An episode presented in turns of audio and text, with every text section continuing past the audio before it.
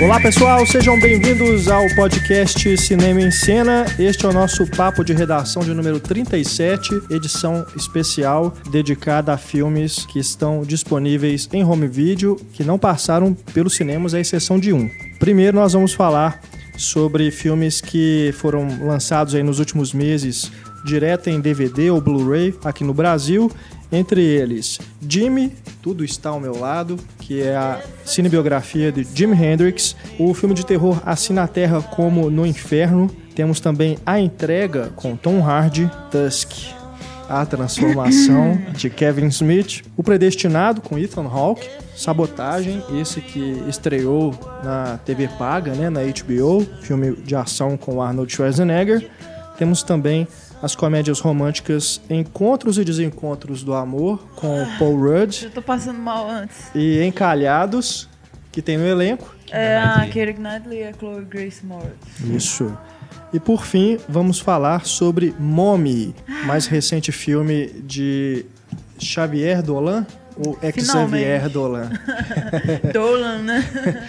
Xavier Dolan, esse diretor canadense, que esse filme passou pelos cinemas, né? Não está sendo lançado direto é, em home video aqui no Brasil, mas passou rapidamente, acabou que a gente nem conseguiu assistir aqui em Belo Horizonte quando ele esteve em cartaz, a tempo de gravarmos pro papo de redação. Agora que ele está disponível para você alugar, assistir no conforto da sua casa, a gente vai falar sobre ele. Eu, Renato Silveira, aqui acompanhado de Antônio Tinoco. Olá. e Estefânia Amaral, Oi. da equipe Cinema em Cena, Marcelo Seabra, Eu. do blog O Pipoqueiro. Exatamente. Tudo bom, gente? Mais uma vez conosco, muito obrigado pela presença, Marcelo.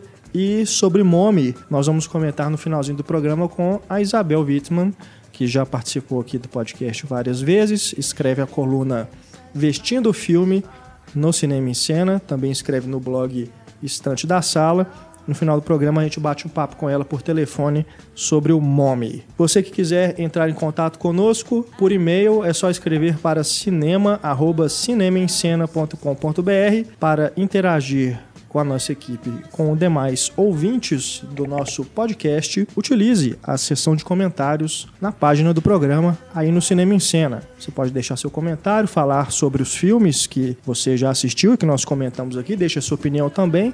E você também sinta-se à vontade para dar dicas de outros lançamentos que saíram direto em DVD aqui no Brasil, não passaram pelos cinemas e que vale a pena a gente dar uma conferida.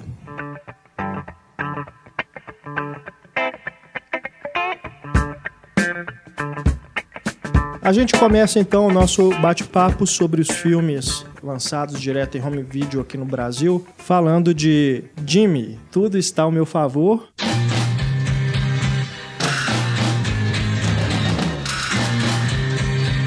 Eu falei no começo do programa Tudo Está ao Meu Lado. É a porque tradução eu fui literal, direto né, na do- tradução literal do título, Always By My Side. Aham. Esse filme que ficou é, famoso aí durante a sua produção por, por os produtores não terem conseguido os direitos para usar as músicas do Jimi Hendrix. O que faz muita falta, É. né? né? Então Muito. você tem aqui um filme que é uma biografia, fala sobre não apenas o início da carreira dele, mas também sobre o estrelar. E em nenhum momento você escuta uma música sequer da Jimi Hendrix Experience, né? Você não tem em nenhum momento as músicas famosas. Você não vai escutar Hey Joe, você não vai escutar a Foxy Purple Rain, Lady. Foxy Lady, enfim. All Along the Watchtower. É, É, uma exato. versão Nada, né, fantástica nada, dele. nada. faz realmente muita falta. Eu acho assim, o, o lado bom de não ter eles não terem utilizado as músicas é que eles tiveram que se virar para narrar a história só concentrada no lado pessoal e nos bastidores do artista. Né, o problema é que para um filme de duas horas, né, em nenhum momento você ter acesso a esse lado criativo dele, compondo as músicas, interpretando as músicas no palco, fica cansativo, né? Principalmente isso para mim, pelo menos, o relacionamento dele com a personagem da Hayley Atwell, chega um momento que não pa- parece até que o, o diretor esqueceu que tá fazendo um filme do Jimi Hendrix, sobre o Jimi Hendrix. Parece que é um, um cara qualquer que maltrata a mulher. Não sei se vocês sentiram isso também, E aí tira ela, põe outra no lugar. né? Fica cansativo, parece que tá enrolando e tudo. Podia ter feito um filme menor, pelo menos. É, e Se também... tivesse as músicas, ia ser três horas de duração, um épico. Eu acho que também a falta das músicas teve um outro problema que é o seguinte: eles contrataram três veteranos daqueles fodaços, né? Que todo mundo baba, que respeita e tal, que são três caras muito bons de serviço, pra poder meio que simular o que seria o tipo de música da Jimi Hendrix Experience, já que não pode tocar as músicas.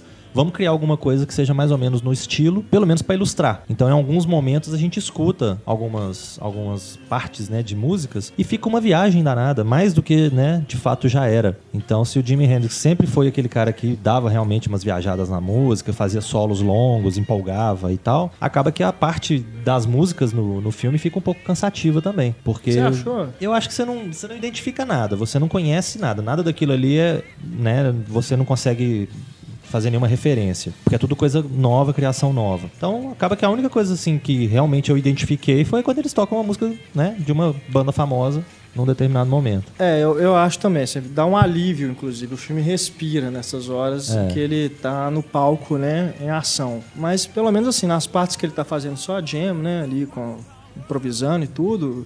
Dá pra ver pelo menos a música é boa, né? O An- André Benjamin, né? É, o André Benjamin, ele, ele realmente tá bem no, tá bem, no acredito filme, que é no ele mesmo papel. que tá tocando. não, não né? é ele. Não, Não, é? é. Tá só fingindo Ele ali, é mesmo guitarra, tá tipo fingindo, isso. é, e ele mesmo admitiu que ele é péssimo em guitarra. É mesmo? É Pô, porque ele é mas o cara do engana, do Outcast, filme né? engana. Sim, é o vocalista do E ele Outcast. até acho que tá bem no papel. Assim, tá Ele é o cara que Ah, tava caracterizado, tá muito mexendo como uma boa. Polaroid, né? Eu achei excelente a a caracterização. tá É, Bem agora não é convincente. ele tocando. Ele tá fingindo. Pô, mas engana bem. Engana bem, ficou legal. É. Assim, eu também achei que fosse. É, vendo a foto dos dois um do lado do outro, eu não achei exatamente parecidos, não. É a mesma coisa de você pegar, sei lá, dois japoneses e falar que os dois são iguaizinhos e, né, não achei são. a vibe do, do Jimi Hendrix, assim, ele. Sim, mas o, o- eu acho que inclusive é um mérito do André Benjamin. O fato dele não, não ser tão parecido, ele conseguir chegar mais perto pela interpretação dele, né? Pela caracterização, claro, né? Uhum. Pelo- Por, todo o trabalho de figurino, de direção de arte e tudo, que inclusive recria uma Londres, né? De 66, 67, muito bacana. É, eu acho ficou que muito bonito. Sim. esse trabalho de recriação é muito rico, é muito interessante. E o mérito do, do André Benjamin de ter chegado, de fato, perto dessa, né, como a Stefania disse, da vibe do, do Jimi Hendrix verdadeiro. Eu achei que realmente ficou interessante. Ele, às vezes ele começa a falar umas coisas, para no meio do caminho, muda de que- do que, que ele estava falando.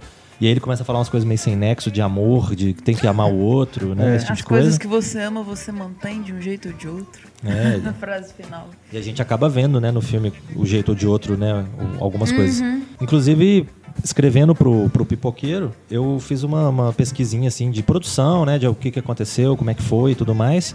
E eu vi que na época do lançamento do filme, teve muita gente falando que aquilo ali não era verdade. Teve pessoas próximas ao, ao Jimmy Hendrix, inclusive alguma daquelas mulheres que são mostradas. A Linda Keith, por exemplo, né, que era a então namorada do Keith Richards. Que a, a Imogen. Imagine... Putz, Putz. ela... Putz, é bonita. Putz. Nossa.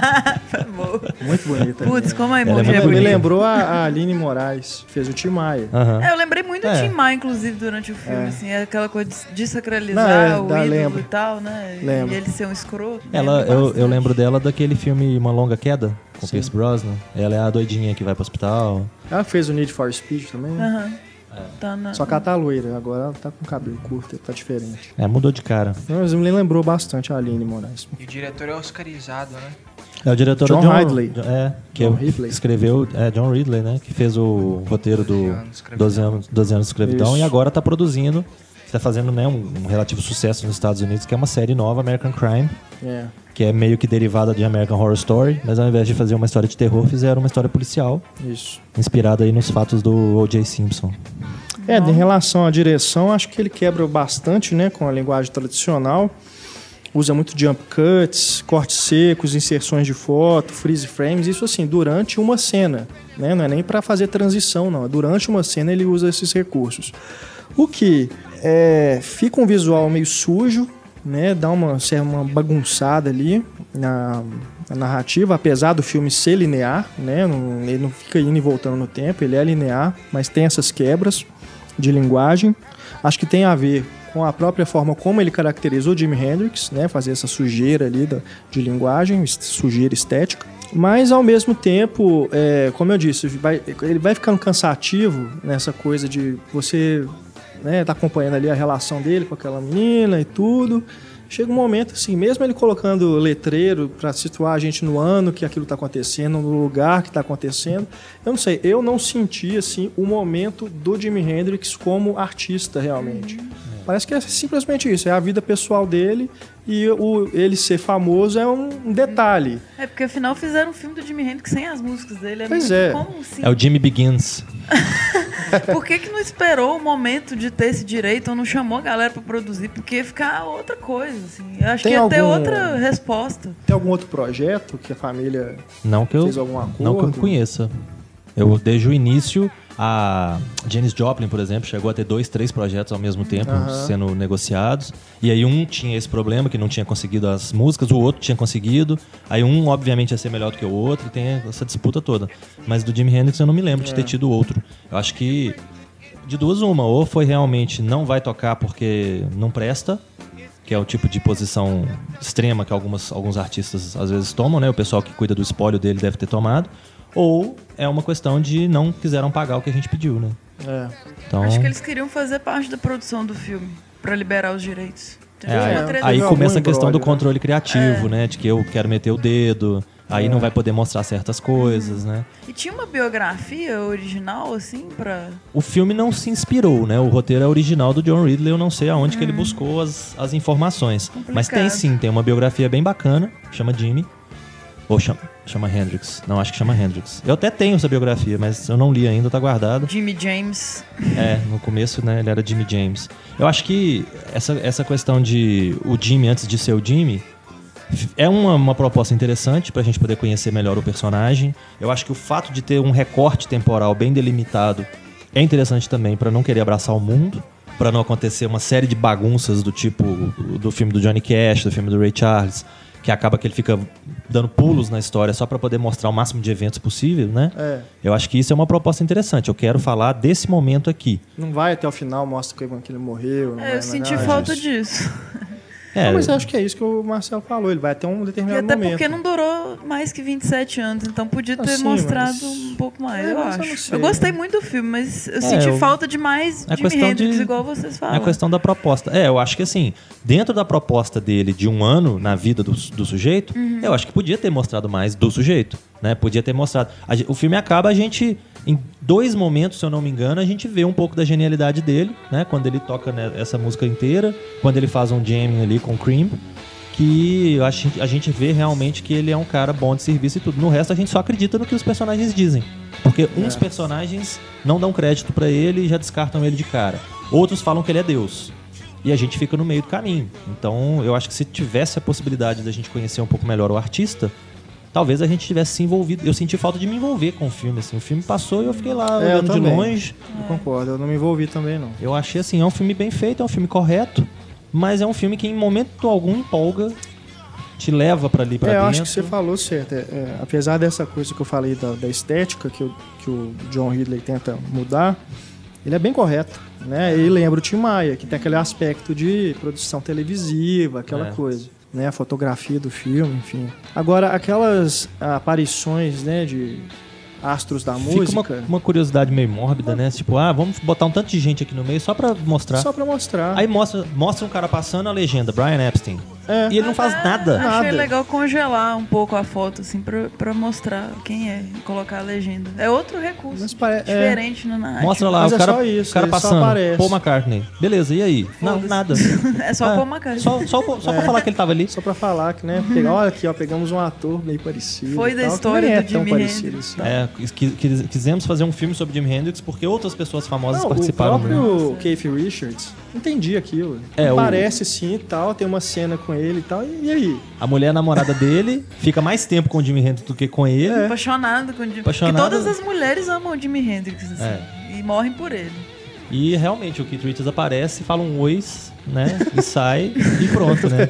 Eu achei que em algum momento ia passar assim Aquilo, em né? É. cima de uma cerca, ia passar um Mick Jagger, né? Alguma coisa assim, só de passagem.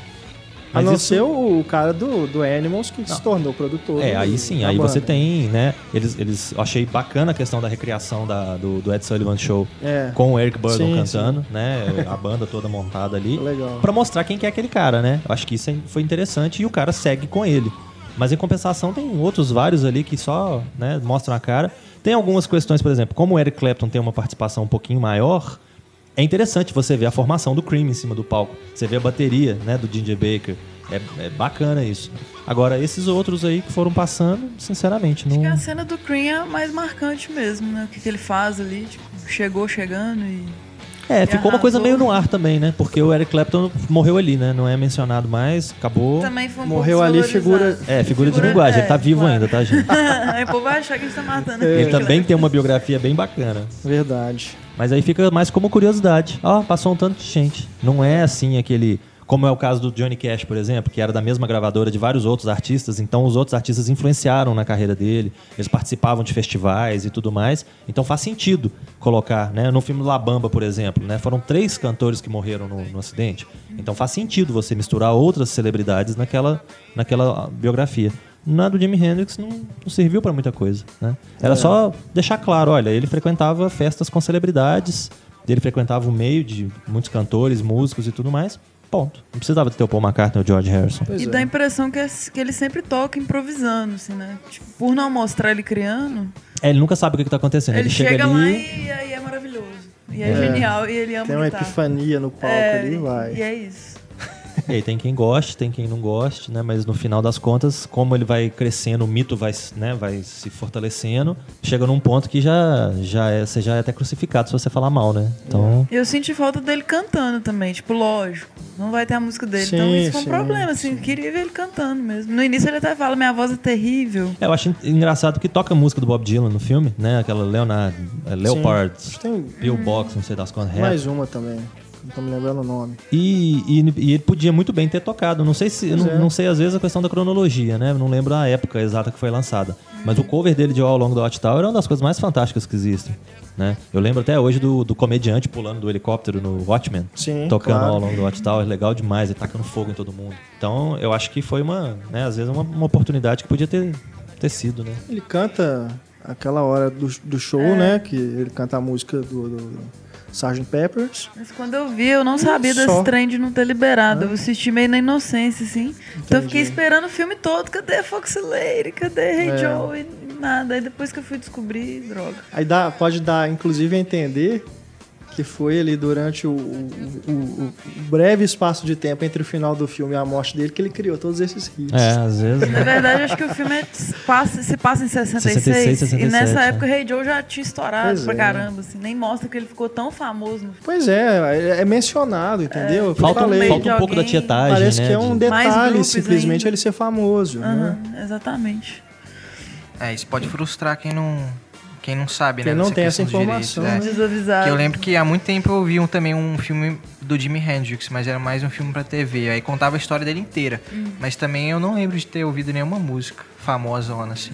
É, não deve ter liberado. É, e também. depois que o filme, né, que a história do filme se finaliza ali, que vai acontecer ainda o Festival de Monterrey, que era um festival famoso que reuniu, né, os- todos os ícones daquela época, né, o- do- dos hippies e daquela coisa toda. Então, dá a entender que foi no Monterrey que ele estourou, que depois disso é que realmente veio a fama e tudo mais. Até então, ele era um guitarrista que quem tava no meio conhecia e, e elogiava. E pra galera mais jovem que não conhece, né? Que não tem acesso a esse Vai rock continuar não clássico, conhecendo. é uma sacanagem, né? Com o Jimi Hendrix, inclusive, com a, com a história dele. É, ele agora merecia, mereceria, né, uma, uma continuação, né? Vamos continuar agora a história do Jimmy Hendrix, né? Pega ele mais maduro e vamos em diante. Podia ter umas cenas externas também, assim, um show ao ar livre, porque é tudo dentro de casa, dentro de, de locais fechados. É verdade, Não, eu eu é pensei verdade. É isso aqui agora, compilando isso aqui. Parece que dá um mesmo. ar meio conservador pro Jimi Hendrix. Assim. É, Embora a tenha maioria das as cenas drogas, são fechadas mesmo. não é tipo aquela coisa Lugares riponga, fechados. assim, de, né, show. Tipo Woodstock seria, assim, Uhum. uma coisa mais. E, e uma questão que louca. é, que é interessante também, na época que é mostrado, é, foi a época dos direitos humanos, da, da luta, né, pelos direitos civis dos Sim. negros e tudo. E aí mostra ali um meio que um dublê do Malcolm X ali, né, Sim. no, no momento que eles batem um papo e ele fala que não é a dele, né? Ele não, ele não quer ser modelo pra ninguém nem nada. Não sei se às vezes, né, tudo bem que não era a proposta, mas às vezes podia ter se aprofundado Essa um pouquinho, questão né? podia ter pegado. é. de que- quem que tentou fazer com que o Jimi Hendrix fosse né, um líder do movimento negro, ou falasse para esse público, que ajudasse de alguma forma né, a- as coisas a andarem. E se ajudou, se teve alguma participação, em momento algum isso aparece. Hum. É. Então- Mas aqui no podcast a gente vai tocar Jimi Hendrix. Ah, nós vamos. Então escutem e um Fox trechinho Lady, por favor. de Fox Lady em homenagem a Stefan. Foxy. Foxy lady. Here I come, baby.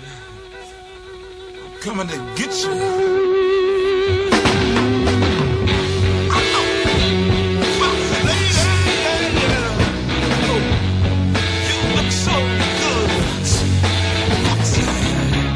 Agora, antes da gente passar pro outro filme, só lembrando aqui um outro de banda que eu gosto bastante e também acho que passou batido na época, mas o visual dele é muito legal, que é o Runaways. Aham, com a das Kristen meninas. Stewart e a Garotas Da- do Rock? Dakota. Dakota Fanning. Dakota Fanning. É, né? vai ter um Garotas do cine Rock. clipado aí com a diretora. Que pode não Flora ser- Sigismund.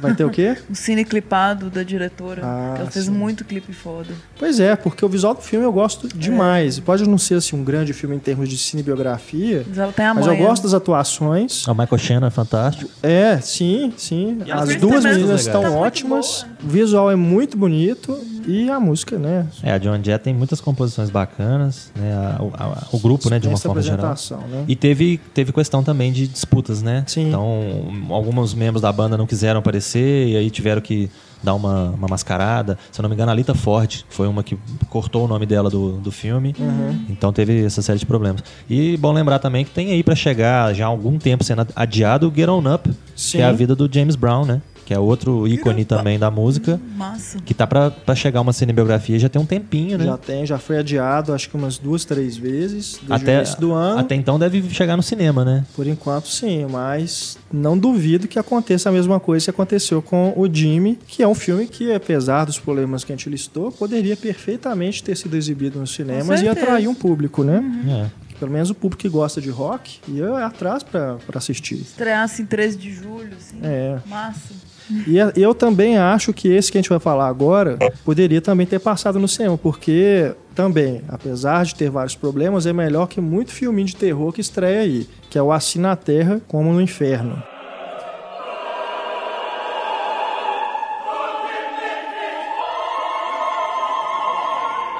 É, cons- consegue ser um filme divertido, né? Pois é, As Above, So Below. Eu me interessei por esse filme por causa do cartaz. Bonito o cartaz. É, o cartaz, é bonito, É, é, e tem bacana. Tem, umas- a Torre Eiffel de cabeça Aham, pra baixo, né? Assim. Invertido. E no final do filme tem uns negócios, não é spoiler, tá, gente? É só a animação que eu vou falar. Que é muito bonito, assim, também, É. que tem a ver com o pôster. Tem a ver- ficou, tem a ver. ficou muito bonito aqui. vale a pena chegar até o final. Mas se eu fosse me interessar só, só pelo diretor, acho que eu não teria ido ao cinema assistir. Ele fez o demônio, né? Esse é até legal. Do elevador? Do O elevador. demônio é até. Demônio. Eu acho é, o até filme do bacana. elevador. É, É, é divertido. Agora, Quarentena, que é a refilmagem. Ah, eu não vi, eu só vi Do o original. Hack, É, né? Eu só vi o Hack. Porra! É com a Jennifer Carpenter, né? É, Com a Emily Rose. cadeira. E ele fez também as fitas de Pugips- Pugipsi. Só. Pugipsi. Esses dois filmes, é, o Demônio nem tanto, porque mais ou menos. Mas ele, ele, esse diretor, o John Eric Dowdle, ele é especialista na, na câmera na mão, né? Filmar com câmera na mão, fingir essas coisas de Fingir que é um found footage e documentário. tal, é. Aqui é a mesma coisa. E não, não se justifica pra mim. Não, é, A não ser a partir de determinado momento. Vamos, vamos só resumir aqui a história do filme. Primeira coisa que eu acho legal é que ele foge um pouco dessa coisa do terror, que ele vai acompanhar uma menina que é uma arqueóloga, uma, né, Aham. uma É uma gênia, né? aventureira, É, né? tem tudo quanto é curso, Ah, É, tem tudo, 20 quanto é, anos. tudo quanto é PHD possível. É. Tem 20 anos. O- A história podia se passar como uma, uma aventura do jovem Indiana Jones, É. a série, né? A jovem Indiana Jones, né? Bom que o nome também ajuda. Então né? acho que insere um elemento pelo menos novo assim nesse gênero de fitas encontradas, né? Não é, o filme não é sobre fitas encontradas. A gente está acompanhando o tempo inteiro né, a, a história do começo até o final com a câmera na mão, né? Não, não fala aquela coisa, ah, em determinado ano encontraram fitas e tal. Agora você vai ver, né? O que, o que foi recuperado dessas imagens não é isso, mas é o mesmo estilo visual. Então, o esse uso da câmera na mão o tempo inteiro para mim não se justifica porque ele podia filmar normal a maior parte do tempo e até o momento que eles entram realmente nas catacumbas, né? Ali embaixo de Paris, nos subterrâneos ali, e aí eles colocam aquelas câmeras no, no chapéu, né? No, no chapéu não, no capacete. Ali, acho que a partir dali podia começar a usar Assumir realmente o modo- um a, o ponto, sub- a câmera subjetiva, Modo né? videogame, né? Primeira pessoa. É, o modo videogame. Mas até então não precisava. E fica aquela coisa que sempre me passa essa impressão de que é desculpa pro diretor que não sabe enquadrar direito, filmar do jeito que ele quiser. É. Nossa, e, e só lembrando aqui, é engraçado como é que a memória da gente funciona, né? Vocês mencionaram demônio, eu lembrei de uma parte, um aspecto e falei assim: ah, bacana, divertido, né? Agora que eu tô repassando o filme na Uau, cabeça, é, uma opa, porcaria. Opa, Não, volta não é a assim fita. também, né? Né? Ah, eu achei uma Quem- bela Quem porcaria. que produziu mesmo, Demônio? M. Night Shyamalan? É. Pois é, O né? Renato gostou por isso. Exato. Não, não foi Tem por o isso. dedo e o Renato gostou. Não foi por mas isso. mas é, é triste mesmo. E, e esse filme eu achei até divertido. Esse filme tem né, uma, uma proposta bacana que é mostrar um, né, uma parte de Paris que muita gente não conhece, né? E talvez nem exista, né? Não sei até que, até É, que não, ponto. ali os crânios, tudo é real, assim. Filmaram mesmo nas catatumbas. Mas foi até um uma certo coisa- ponto, né? Claro, Ah, é. Como Então- assim? Não, não, os Mas crânios são foram- reais, mas eles não foram lá e tipo, ok, mexeram no lugar ok, você que não é volta preservar. pra, pra esse igual ali, mas...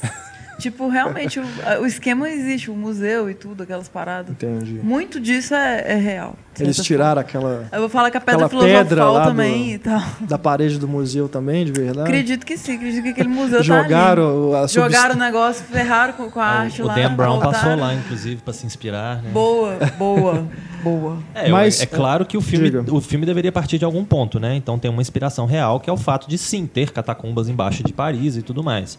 Não sei até que ponto é isso é é fidedigno, na- no sentido de qual que é a extensão dessas catacumbas, até onde elas levam. É, claro. Se lá tem vulto, Se, é, né? se aparecem sombras suspeitas, né? Ou qualquer coisa desse tipo. Se realmente É. tem ossadas, se tem né, essas coisas todas.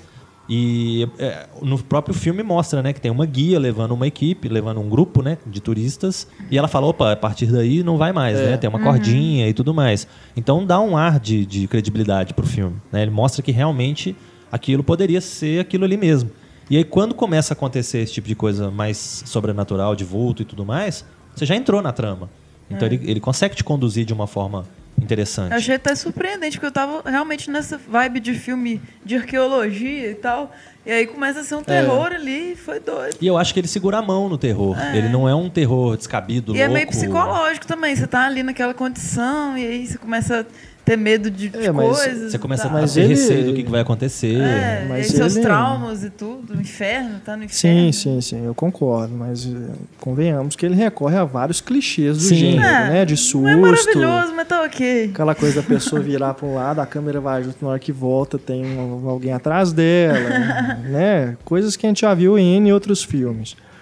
Mas é, eu acho também que ele fal- faltou, de novo, assim como outros filmes de terror que a gente já comentou aqui, filmes de terror recentes, falta pirar mais nas cenas de terror. Parecer mais com Silent Hill, assim. Os trem mais Exatamente. cabuloso, não é? Porque teve hora que eu Exatamente. lembrava e era meio fraco. assim, Eu lembro de você ter falado isso do Evil Dead, né? Faltou É. pirar.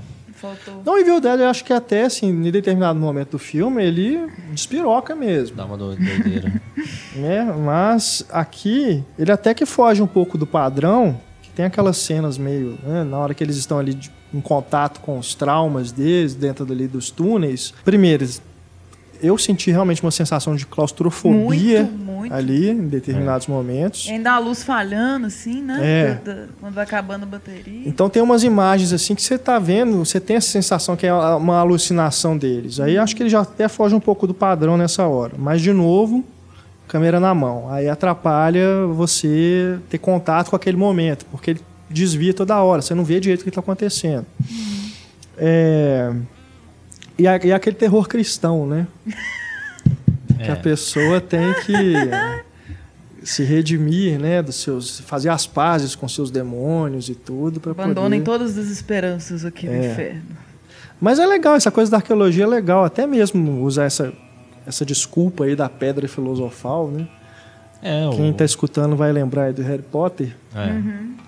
Eu fiquei pensando o tempo Mas todo. é no- legal, é bacana o que eles Olha as a ideia referências, que eles né? tiveram. Quando falou em Flamel, eu lembrei de uma novela velha da Globo, Fera Eu Ferida, também. que Nossa, tinha o Raimundo Flamel. meu Deus. Porra, é foda, hein? E né? é, é tudo baseado no, né, nos, nos escritos, né, no- nos estudos do Nicolas Flamel, que era um alquimista famoso, né, que supostamente teria conseguido manipular metais e, e criar ouro. Aí, ó, É, referências globais. fantástico. Tem a, a menina também, né? que s- é, Silks, é difícil de falar. Que era de Six Silk Silks do- and the do Banshees. Banshees, Aí eu fiquei achando que ia tocar também a, a banda. Naquela boate gótica, ela podia ter tocado uma Ah, é? música. Essa menina é, é da É, não, é, banda? é É só porque o tem uma nome, né? banda Ah, que chama tá. Seahawks and the Banshees. Aí, tipo, Ah, a menina, bom. o apelido dela é Seahawks, eles usam. É, que eu não conheço. Faz a bem. referência à banda. Aí podia ter tocado a musiquinha da banda. Mas Não, enfim. um, um outro personagem que eu achei interessante foi o Topeira lá, né? Que fica dentro da, da caverna. Sim. O que imita o De Niro?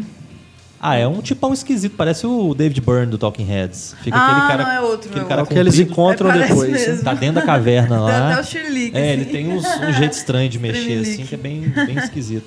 Mas é um personagem até né, mal explicado, mas interessante.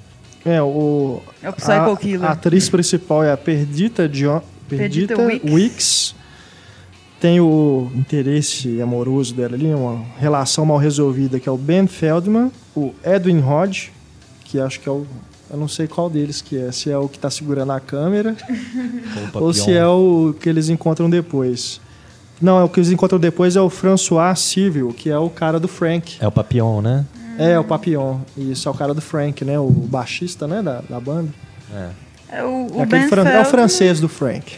Ben Feldman tá mais em séries, né? Tá no Drop da Diva, Mad Men agora. É, nenhum, nenhum É deles é muito bonitinho, famoso, é né? gatinho, né? Nenhum, Ok. nenhum deles é famoso. É pra parecer mais um documentário pra enganar você que eles estão filmando ali, entendeu? É.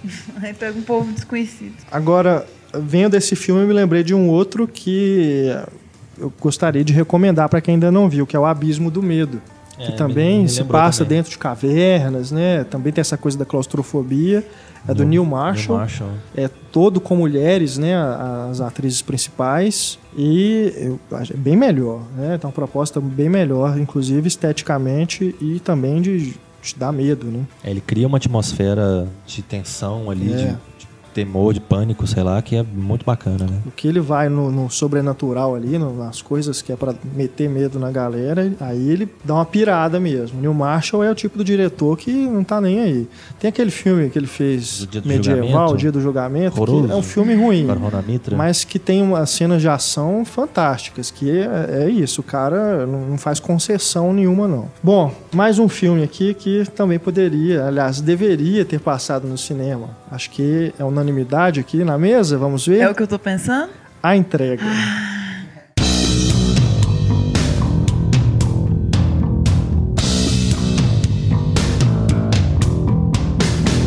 Meu amorzinho de filme. The Drop.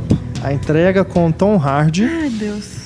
Esse um filme que, assim como o outro que a gente já comentou aqui no podcast, né? Que é o aquele que ele é o motorista. Locke. Loki. Nossa, Loki maravilhoso. Ah, é? Ivan Locke. Mais um filme com Tom Hardy sendo boicotado pelos cinemas no Brasil. E ainda tem, né, o- a- o chamariz de ser um dos últimos filmes do James Gandolfini, né? Exatamente. É o último filme dele. é.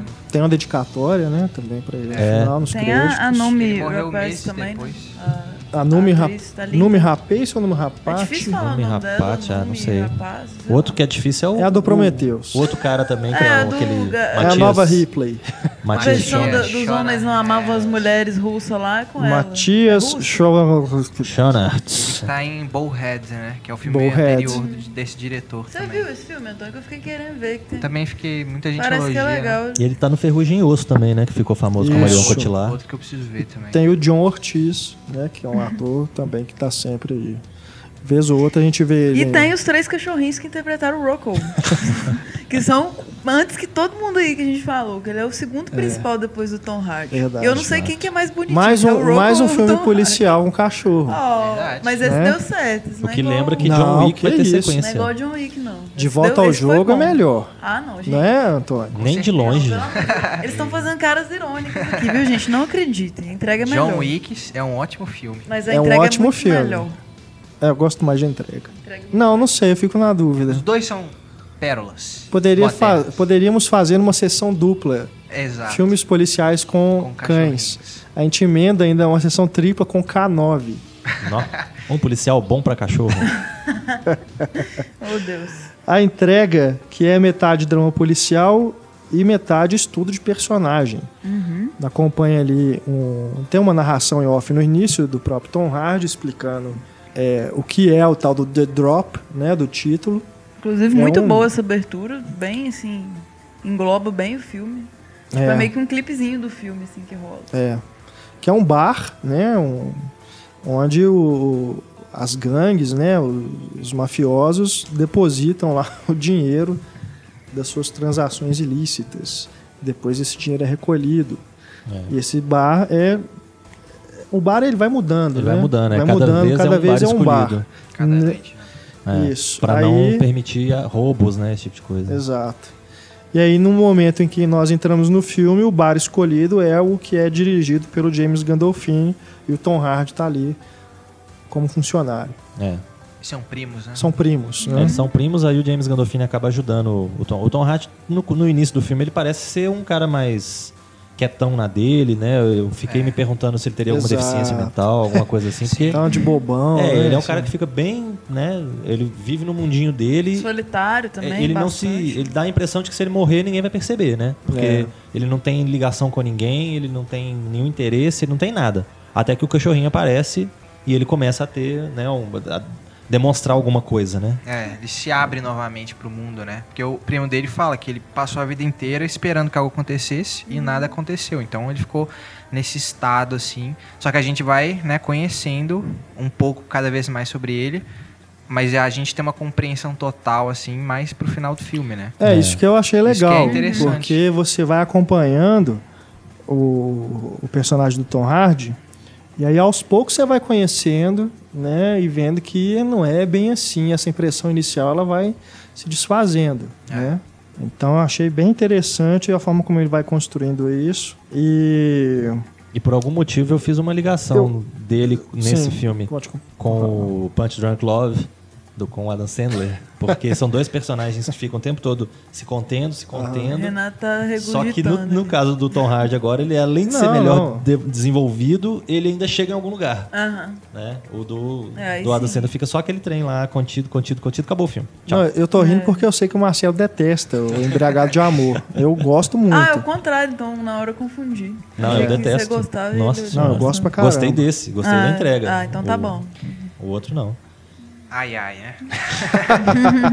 Mas uma coisa que é legal também no, no The Drop é que ele acha o cachorrinho, né? E, e ele fala aquela informação totalmente errada, mas que é bastante divulgada, que pitbulls são perigosos por natureza, né? Sim. E que são violentos por natureza e tal.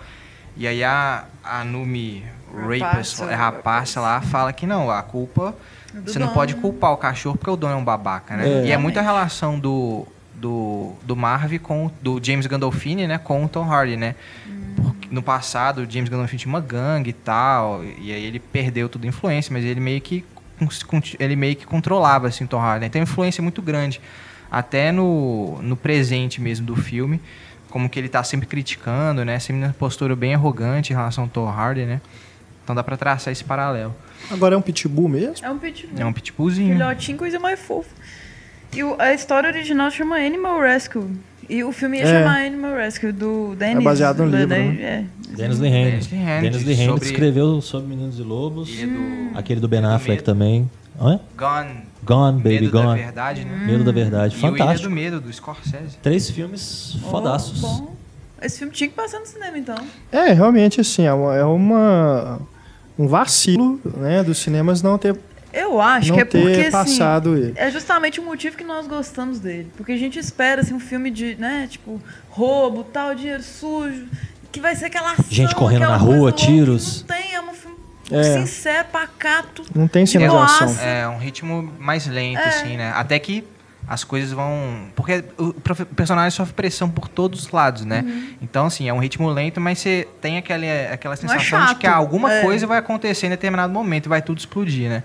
Porque ele, tem, ele é pressionado pelo primo, tem a questão. O bar é roubado, então os mafiosos estão pressionando ele. O cachorro. Tem um tá? policial que é o, o- o John John, Ortiz. Ortiz. né? Que tá pressionando ele pra desco- uma coisa no passado dele em relação ao assalto. Tem o dono do cachorro. Tem o dono do cachorro que aparece, né? Que tá falando que o cachorro é dele, na verdade. A hora que esse cara surge, né, o do suposto dono do cachorro, porque para ter maltratado o cachorro Uhum. pra mim não é dono, É. é, aí cê- ele adiciona um elemento de insegurança porque você não tem noção nenhuma do que o cara é capaz, porque é um maluco, né? E é esse da menina que ele tá agora. É, e a menina já tá traumatizada por É. ele. Então, realmente, aumenta ainda mais essa ideia de que esse cara é imprevisível, né? Inclusive, o romance do filme é bem sutil. É bem sem forçação de barra. Só um, É. um um subtexto ali, nem chega, é mais uma amizade quase, É, né? é. Então, muito bom, tudo muito equilibrado. Parece que o cara tá na nu- nas nuvens e a mulher tá pensando, que horas que esse cara vai fazer alguma coisa, né? É, tipo, ela até começa a se arrumar mais. Até pela incapacidade dele de se relacionar e tal. Sim, sim. E aí a atuação contida do Tom Hardy é muito boa, né? É. Sempre, Sim, né? sim. Tá sensacional. Sempre foda. Eu tô achando que é um ator que tá sendo muito subestimado. Ah, Você não vê ele assim. Não, eu falo assim, dele não participar de, de filmes que tem um destaque maior. podia. né? É, talvez agora com o Mad Max ele ganhe um pouco mais de É. atenção, Talvez não né? queira, né, Sim, também, sei lá. Sim. É, às vezes ele escolhe a dedo os, os papéis. Esse Pode ser novo agora, também. acho que é Child 44, né? Crimes Ocultos, que tá pra estrear agora com o Gary Oldman. Sobre Que é outro Ah, também que sim, tá, é. né? Guerra. Tá sendo adiado também. Tá então sendo tem- adiado já tem um tempo e parece que não foi muito bem fora. Pois é. Então já não teve a atenção devida. E ele negou um papel em esquadrão. Ele teve que abandonar, né? Um papel lá em Esquadrão É. Suicida que daria um destaque bom pra ele. É, que hoje eu acho que é o Joe Kinnaman, né? Que é o, o personagem. o Big Aliás, Flag. o Bronson, que foi o primeiro papel realmente assim de, que ele chamou a atenção, tá disponível no Netflix. Foi adicionado recentemente. É Quem excelente. nunca viu, tem uma boa oportunidade aí. É, ah, sim, eu, eu só achei muito, pou- um pouco confuso no filme é, as intenções do, do James Gandolfini ali realmente com, com o crime. Acho que ficou uma coisa meio. Não sei. não- não- eu- ou eu estava muito envolvido com o personagem do Tom Hardy, estava mais preocupado em conhecer esse cara. E essa trama ali, essa subtrama que envolve ali o, o que o James Gandolfini está fazendo, né, com os outros irmãos. criminosos ali também. Um pouco confuso. Eu achei um mesmo. pouco confuso, eu fiquei sem entender assim, em determinado momento que- qual que era a dele mesmo. E doido que Não nem sei. isso atrapalhou tanto, né? É, não. No- no eu, final das eu- eu contas. só achei assim, que ficou, ficou uma coisa mal resolvida ali.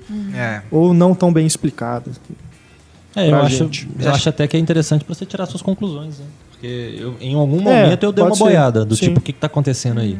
Pode ser. Mas depois, quando as de repente, peças se a vão gente sendo assistir mais. de novo, pode ficar mais claro. Ah, Esses que são os filmes bons, né? Acho que a Você ideia é vai ver. central ele passa, né? Do É. que que o James Gandolfini tá querendo É fazer. verdade. Mas realmente fica mais solto mesmo. É, os detalhes você encaixa com a sua criatividade. É, eu acho que também uma, uma explicação pro filme não ter sido lançado no cinema talvez seja a falta de espaço hum, de agenda, né, do- do- dos lançamentos. Não ah, sei. não, aí é sacanagem. Porque você tem essa ocupação gigantesca aí de blockbuster e É. não sobra espaço para mais nada. Não, Às mas- vezes o distribuidor fala assim: ah, vamos lançar logo direto em, em- em home video e. Pô, mas tem Enfim. filme que é adiado tanto, né? Que se É. você às vezes não tivesse adiado tanto, ou se adiasse um pouquinho mais, já resolveria, né? Ou vai ver, não deram muita bola mesmo, simplesmente, né? Fala assim: ah, esse filme aí não vai dar nada, não vão lançar direto em home video. Não é uma pena. Pai. Mas fica a dica aí para você que quiser assistir a entrega The Drop. Já está disponível aqui no Brasil em home video e tudo bonitinho para você conferir. Hum. Agora, sim. Fizemos uma pausa É. dramática. É, vamos lá. É, eu fiz uma pausa porque eu olhei aqui para o roteiro e vi que agora a gente vai falar sobre um filme. Esse eu acho que não precisava nem ter sido produzido, né? Eu não, eu não vou nem falar ser lançado no mas cinema, as não. pessoas voltaram em Warrels, yes. É. As pessoas do, como é que chama lá? Snobcast lá? Como é que É, chama? nós- é, Porcaria, nós- Snodcast. É um Do- podcast, do podcast? do Kevin Do Smith. Kevin Smith. Aí ele perguntou... Nazi Party. Not Nazi. E a tradução, É, como é que é? Só letra e certo, não é Nazi, pode. É, Nazi. É. A gente Eles tá votaram falando- pro Warrels, yes. A gente tá Não quiseram que falando- fizesse filme. A gente tá falando de Tusk, a, A transformação. Tosco.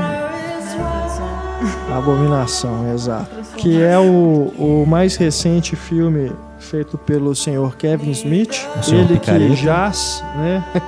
jaz aqui, Kevin Smith. Acho que esse filme é a pá de cal, né? Que precisava, faltava aí pra enterrar a carreira dele. Depois daquele ele tá dos com uns policiais. 20 projetos já. Oh, meu Deus. Porque, puxa vida. Tusk é só o primeiro de uma trilogia do terror que ele quer fazer. Meu Deus. Corram pras colinas. Então vamos só, só explicar aqui o que a Stefania estava falando. Esse filme ele surgiu de um- uma conversa que o Kevin Smith teve com o Scott Moisier, que é o produtor o amigão dele lá, na- durante a gravação de um dos podcasts que ele faz, que é o tal do Smodcast. Que eu não sei como. Aliás, não- tem tanta bobagem que faz sucesso na internet, não é de se espantar realmente que esse podcast dele tem essa repercussão toda. Então eles inventaram ali essa, essa história de, de um filme que o cara é sequestrado, transformado numa morsa humana. por um louco Sim, é, você- é isso que você ouviu. para pagar os seus pecados. E aí ele abriu uma votação para as pessoas escolherem se ele levava essa, histó- essa história, transformava essa história num filme ou não. E claro, né, a maioria dos ouvintes desse programa do Kevin Smith escolheu que sim. Arrependidos agora, eu espero, né? Nada, pelo contrário. Eu teria É, dito ó. que sim desde o início, teria feito força e agora estaria rindo na cara dele de ter feito uma, papa- uma palhaçada É dessa. tipo né? ajudar o cara a pular do precipício, Exato, né? empurra. Mas Ou então quem bate é- o último prego. Quem é fã do Kevin Smith deve ter gostado pra caramba. Ó, nós tivemos um comentário, se eu não me engano, não foi no- nos comentários do podcast. Pedindo De alguém que falou, apesar, eu não lembro o nome do leitor, mas apesar de ser fã do Kevin Smith, Tusk é horrível e não assistam. É. Nós fomos avisados. Pois é. Mas isso é aquilo, se você fala, não assista esse filme com uma bosta, todo mundo mundo, vai vai, ver. querer ver. É, A nem gente que tá seja aqui pra pra falar mal isso. depois, né? Nossa pauta né, desse podcast é um exemplo disso, porque o Marcelo viu primeiro, É, já avisei você. Falou assim, ó, avisou não que era quero que passe porcaria. por isso. na hora eu falei assim, não, tem que ver esse Opa, filme. vou ver Tusk logo, é Ou a hoje. dona era tarde demais, né? Eu já é, tinha eu já visto. tinha visto. já. Nossa, Mas, além de tudo, as pessoas que votaram a favor deixaram o, tu- o Twitter delas no final dos créditos, né? Tem a lista lá de todo mundo que votou. Então tá sacramentado lá. Vou pegar um por um e vou sacanear. Essa questão do podcast, trechos aparecem, inclusive nos créditos finais, né? Sim. E eu acho isso importante, porque isso me fez lembrar. É, é importante porque me fez lembrar naquele momento que era uma ideia que tinha que ter continuado no podcast. Não Sim. ter saído do podcast para as Sim. telas de cinema. No podcast pode até ser engraçado, sabe? Sim. Eles estão lá, não sei, fumando alguma coisa e tal, rindo, rindo pra caramba da ideia que eles inventaram. Então dá pra dar umas risadas até, É saca? verdade. Mas assim, a partir do momento que você transforma isso num filme de uma nota só, que é, É. só isso o filme, saca? Você não consegue re- alcançar um resultado positivo. E o pior de tudo, eu- você não sabe qual que é a intenção do Kevin Smith com esse filme. Se é fazer uma comédia ou um filme de terror. Porque, pelo tom que ele tá seguindo e pelos, pelo que a gente conhece das comédias do Kevin Smith, pra mim pareceu que ele tava tentando fazer um filme de terror, pra ser levado a sério. mas toda hora É, tem uns e- deboches. E é ele foi lançado Ao como longo o filme de disso- terror do Kevin Smith, né? É. É. Então, Mas ele é todo babacão, o filme tem como. Assim, tem a- o aspecto terror ali, horroroso, que é o pior momento do filme, né? é uma comédia meio Andy Kaufman, né? Foi feito pra te tirar do sério. Mas Só o que tempo nesse inteiro caso, ele parece que quer te fazer rir também, então você faz o quê? É, É uma bobagem. o, pro- né? o protagonista já é um, é um problema, né? De cara, assim. Porque é uma pessoa que você despreza desde o início, né? Sim. é um imbecil Uhum. completo. É, um imbecil completo, um podcast feito pra desmo- Denegrir os criticar outros. os- é, criticar uns vídeos terríveis que eles comentam, né? Com mutilação e um É, não. escambaus Mal feito pra caramba Mal feito pra também, caramba. aquele vídeo que eles colocam. né? Nossa. tosco. Mas é isso, é um personagem totalmente desprezível que você já não tem a identificação. E aí você tem que acompanhar e sentir pena do processo lá de transformação numa morte. Você não tem pena, saca? Eu até entendo por que, que o Kevin Smith fez uma pessoa tão desprezível, né? Pra mostrar que ele já era um animal antes e se tornou, vai se tornando um animal depois. Mas é um problema, o filme não consegue tipo, ah, fazer identificar Um ou animal um sensibilizar. monstro, né? Na verdade. É, porque não, me parece que ele tá querendo passar alguma coisa realmente. Igual como se, se a gente pegar aí os filmes, os piores filmes Bs, né, de- da, da época do John Corman e esses outros que são feitos até hoje, eles têm uma coisa assim. Hã? Roger Corman, né? Falei errado. Mas eh, tem ainda uma coisa assim, de, por mais bizarro que seja, por mais Tem mal feito sempre uma conotação que seja, da época, né? Tem uma Tem conotação. o, o medo dos americanos da É. época, aqueles invasores de corpos, né? Aquela coisa do comunismo Sim. e tal. Sempre tem uma conotação, alguma coisa escondida ali, uma metáfora e tal. Esse é uma porcaria e pronto. Eu É. acho que é um negócio, assim, a ideia, uma das ideias deve ter sido aquele caso do Homem Centopeia da Deep Web. Vocês fragam? Deus me livre. Que Tem até- um- rola teve na até Deep, Deep continuação. né? Web um, umas- Ah, tá. é, sim. negócio de membros. Centopeia humana. Isso. Então, assim, por isso é mais grotesco ainda a- a- o resultado. Mas assim, a centopeia da humana um eu ainda transformação. consigo, o filme, né? Eu ainda consigo dar um valor pra ele. Isso aqui eu acho que é uma ofensa até aos filmes Bs, É. entendeu? Isso não se sustenta ao lado de ninguém, de nada. E é mal escrito pra caramba, né? Você vê Demais. até uns roteiros, Foi uns escrito? diálogos. Chegou a ser escrito ou chegaram lá e fizeram? Os diálogos são muito, muito longos, saca? Fica, é um difícil de acompanhar, principalmente ali da metade, quando surge o personagem horroroso do Johnny Depp, Que é irri- tá irreconhecível, eu achei. Não. Na verdade, você- você lembra do Johnny Depp? igual a Parece gente que é alguém comentou. imitando o Johnny É, Depp. Eu fiquei uns mas- 5 minutos Só que é o olhando próprio pensando, Johnny quem Depp. que é esse cara que é tá o pai imitando do o Johnny Depp? É o irmão mais velho do Johnny Depp. Uma caricatura de Johnny Depp, que ele f- bo- coloca um olho torto lá, né? É. Um sotaque Tá que horroroso. terrível. E cria um personagem sem graça pra caramba, que fala, fala, e tem um flashback, fala, fala, fala. E é o menino do Sexto Sentido, né? O outro É, podcaster. É, a Haley Ele Joel Joe Osment. Osment. Ah, Que f- sumido o tempão e volta, Aí Tá nessa volta porcaria. Beleza. E uma menina bonitinha, né? Bonitinha. A Gênesis Rodrigues. Gênesis Rodrigues. Eu até E- gostei E dela. o no protagonista filme. trai a menina ainda, sabe? A menina É, é, um modelo, escrotagem. ele trai É. ela. Acho que o único momento que você pensa que podia humanizar ele é o passado dele, quando ela tá chorando e falando, tipo, não, era- ele era um cara legal e tal, era um nerdzinho, agora... Aí parece que o, É, o, o cara ego chorava, subiu a cabeça no Chorava podcast. com o ursinho Poo, saca? E aí tá... É, ele é o Kevin Smith, né? Porque olha só, o É. Kevin Smith fez Dogma. Tinha um futuro pela frente, talvez. Aí, sei lá, começou Não, mas peraí. o ego Mas inflar tinha, demais. peraí. exato. Ele É um tinha mau um Antes de Foi ele ter tudo. feito futuro. Dogma, ele fez Mallrats, né? Ba- Barrados no Shopping, ele Enfim, fez, né? balconista. Ele Mas ele tinha- chegou no Dogma, ele já tava... Aí o ego do cara infla, o cara vira um babaca. Então, tipo, ele tem que virar uma morsa agora? O que que é? É, no Dogma ele I já am the acho que foi o Walrus. auge. Ai. I am the Tchu. Warros. Fiquei esperando a música tocar, mas eu nada. queria que a versão do Jim Carrey ia ser um bom ponto. Já pensou? Ia ser um Ia bom ser ponto. bacana. É. Né, Justin Long, nem pra interpretar uma morsa humana, ele serve, né? Porque aquilo é ridículo. Oh, e ele envelheceu porque ele era bonitinho até. Eu tenho um gosto estranho, mas ele era bonitinho. Ele tá muito estranho. Ah, tem uns filmes que ele tá bem, aquele da Além queimada. da vida. como que chama? Dodgeball. Dodgeball. Dodgeball, Esse é. filme é engraçado. É cara. Esse filme é engraçado Com a pra bola caramba. É. Aquele que ele namora a Drew Barrymore à distância, que eles ficam viajando, um vai encontrar Esse com eu o não outro. vi ainda. uma Sim, comédiazinha sim, romântica sim. bobinha, mas é até Tem bacaninha. Duro de aquele Matar. Arraste-me para o É, Inferno tem um com Duro ele de Matar, também. Arraste Ele pro é o Inferno. Aquele namoradinho. 10 anos de pura amizade, ele é um dos colegas. Não, ele fez muito filme, por isso ele envelheceu, né? Pois é. Além da vida com a... Excesso de atividade Não, é- acabou é com um- ele. Rich. É, tá Não, desgastado. não tem onde mais o cara descer a carreira do que fazer aquele papel ridículo lá, gritando, dentro de uma fantasia horrorosa daquela. Coitado. Deus do céu. Mas Mas, o- uma coisa... É, isso que eu vou falar Tem um agora. lado bom ah, do filme. vamos lá, Fala, Antônio. Antônio. Fale. A gente tá malhando o filme aqui, mas se é pra salvar alguma coisa, vão salvar o Michael Parks, Isso, pelo menos. Porque concordo. o cara faz o que ele consegue com esse roteiro horroroso. É. Ele, pelo- ele não é um ator ruim. Ele É, tá bem. de né? forma Ele- alguma. Ele tá, ele tá bem no papel. Ele é o Dr. Frankenstein, mais monstro que a criatura que ele cria. Tá, Cara, você tem uma orquestra fantástica no Titanic, dane-se, ela vai afundar junto. Não, dá pra salvar o Vai afundar tudo. Ai, ai. Mas é foda, cara. O Kevin Smith, né? O, É, o, o Red balconista. State já era ruim, né? Aquele Red an- State. Antes de chegar lá. Vamos, vamos voltar. Balconista, Não faz ele falar de novo Top. do filme, não. O balconista é muito legal. demais. Muito legal. Barrados no shopping.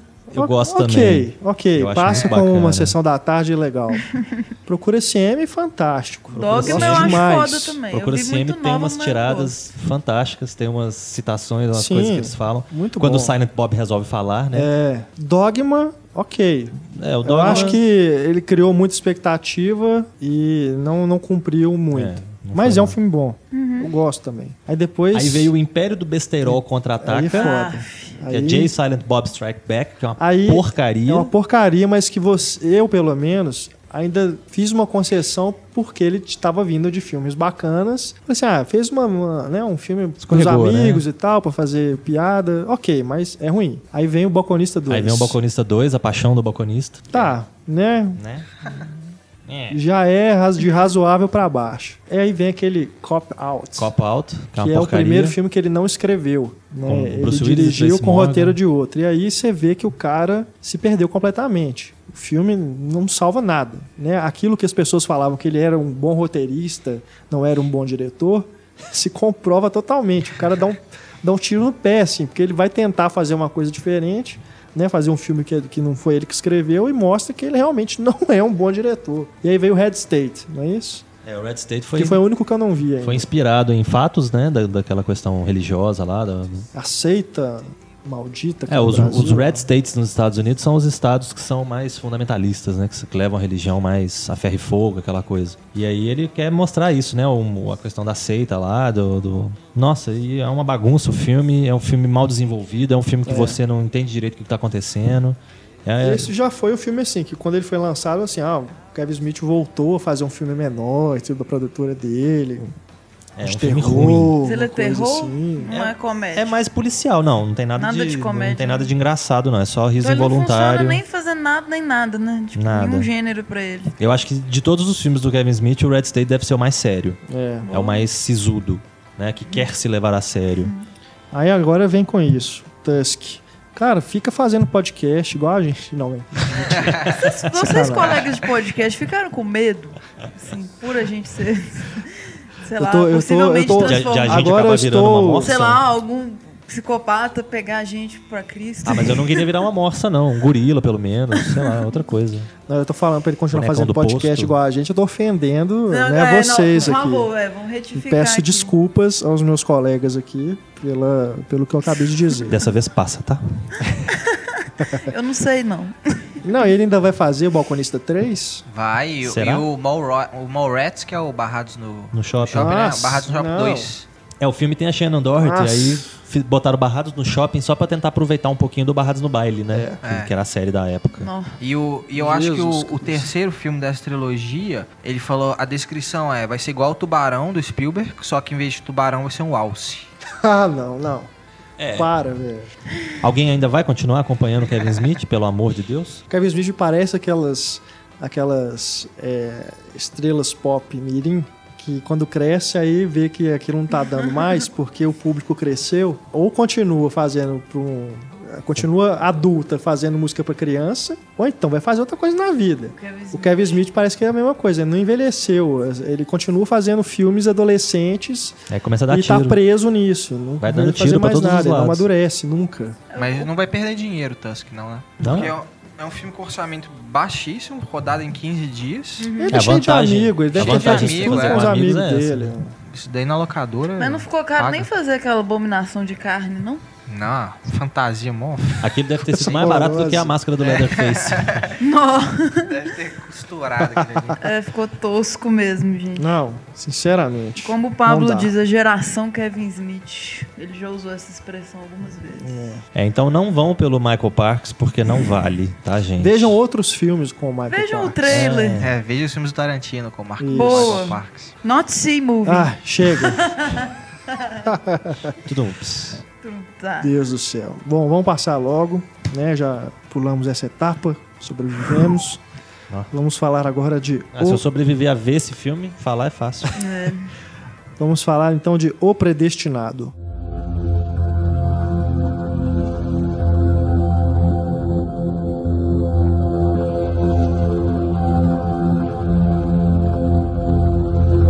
Esse sim é bacana. Aliás, vocês falam, eu não, Você não tive, não tive a chance de ver. Ou você fala, mas. Mas fiquei Ô, curioso, droga. porque vocês, né, elogiaram muito. O, o primeiro filme desses dois Os diretores, irmãos Spirig, Spirit, aquele Undead, não gostei não. Undead, É. eu não, não vi.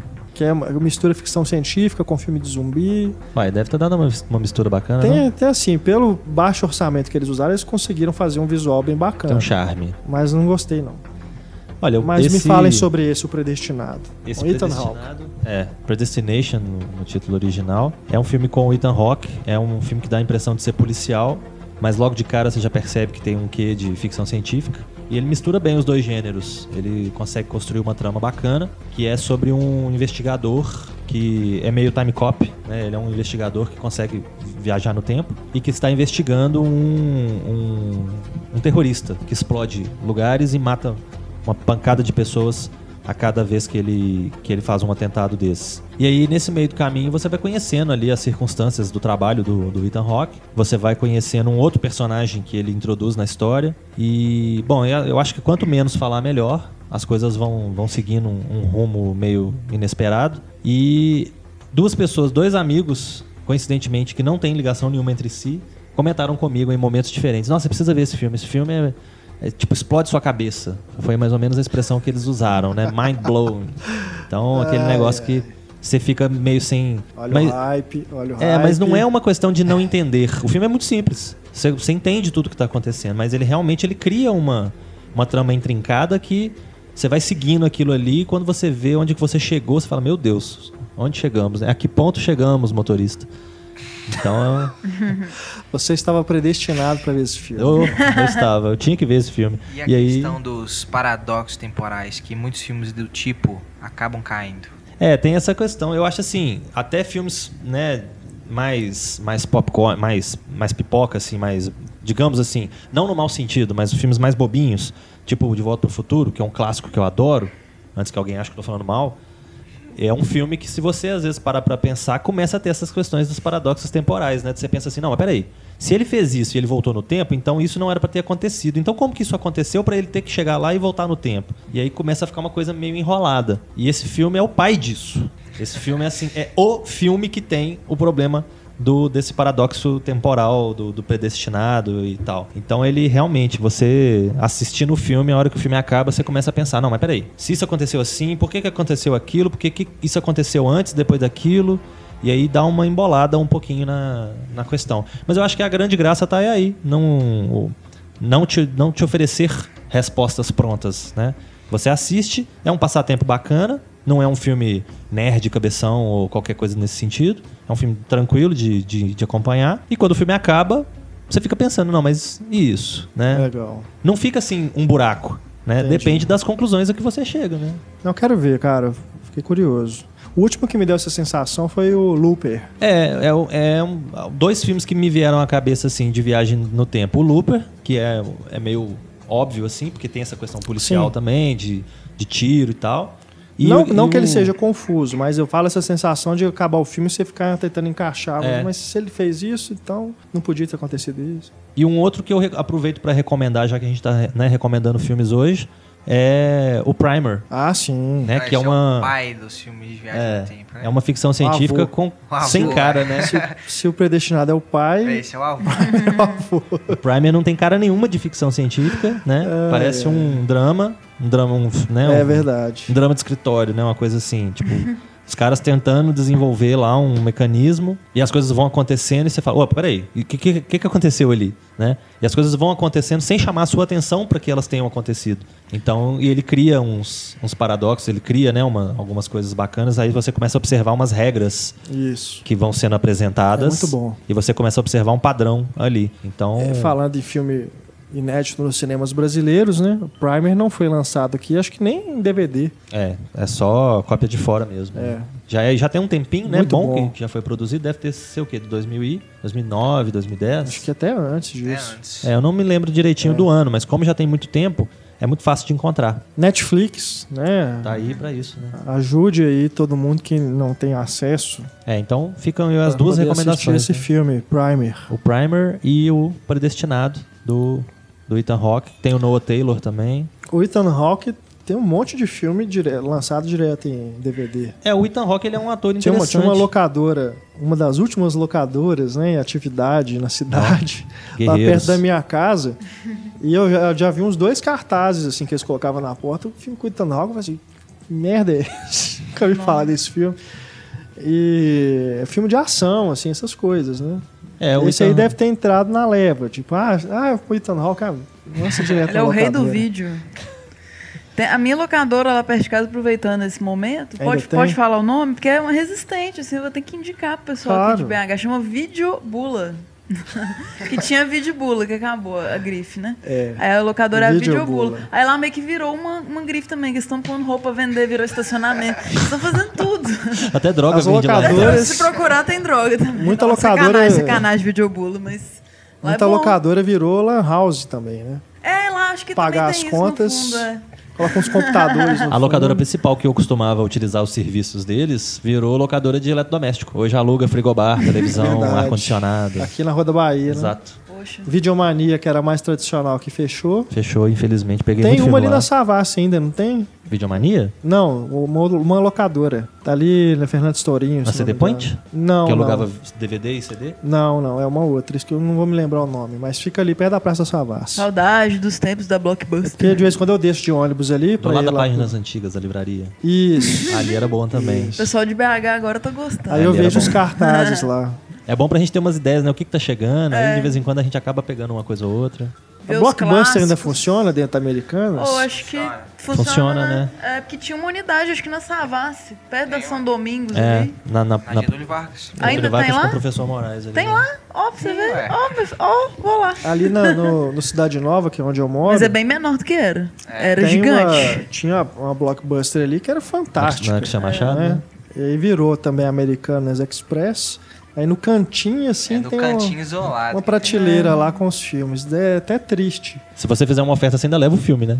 É, porque às vezes eu você passo compra- lá pra comprar alguma coisa na- das americanas mesmo. E aí eu fico lembrando do espaço ali onde ficava sessões de filmes e tal. Sempre Era tinha. uma prateleira inteira só com o lançamento. né? é, Não, tinha uma lojinha, né? Só ficava pra isso, passando, assim, né, dentro. uma, os filmes, assim, os lançamentos no, no- no- nas telas, né, nos televisores. Aí, tipo, você queria alugar, mas era a única cópia que eles tinham, porque era só pra exibir e tal, porque era lançamento e saía rápido. Era uma E, época boa, Enfim, viu? era, era bom, era bacana, era um lugar que eu gostava muito de ir. Eu de andava frequentar. sempre com um comprovante de residência na carteira, porque Poder eu alugar. descobria uma locadora nova. Nossa, que legal, vou fazer ficha. Aí toda vez que você ia fazer ficha, É. precisava de um comprovante de residência.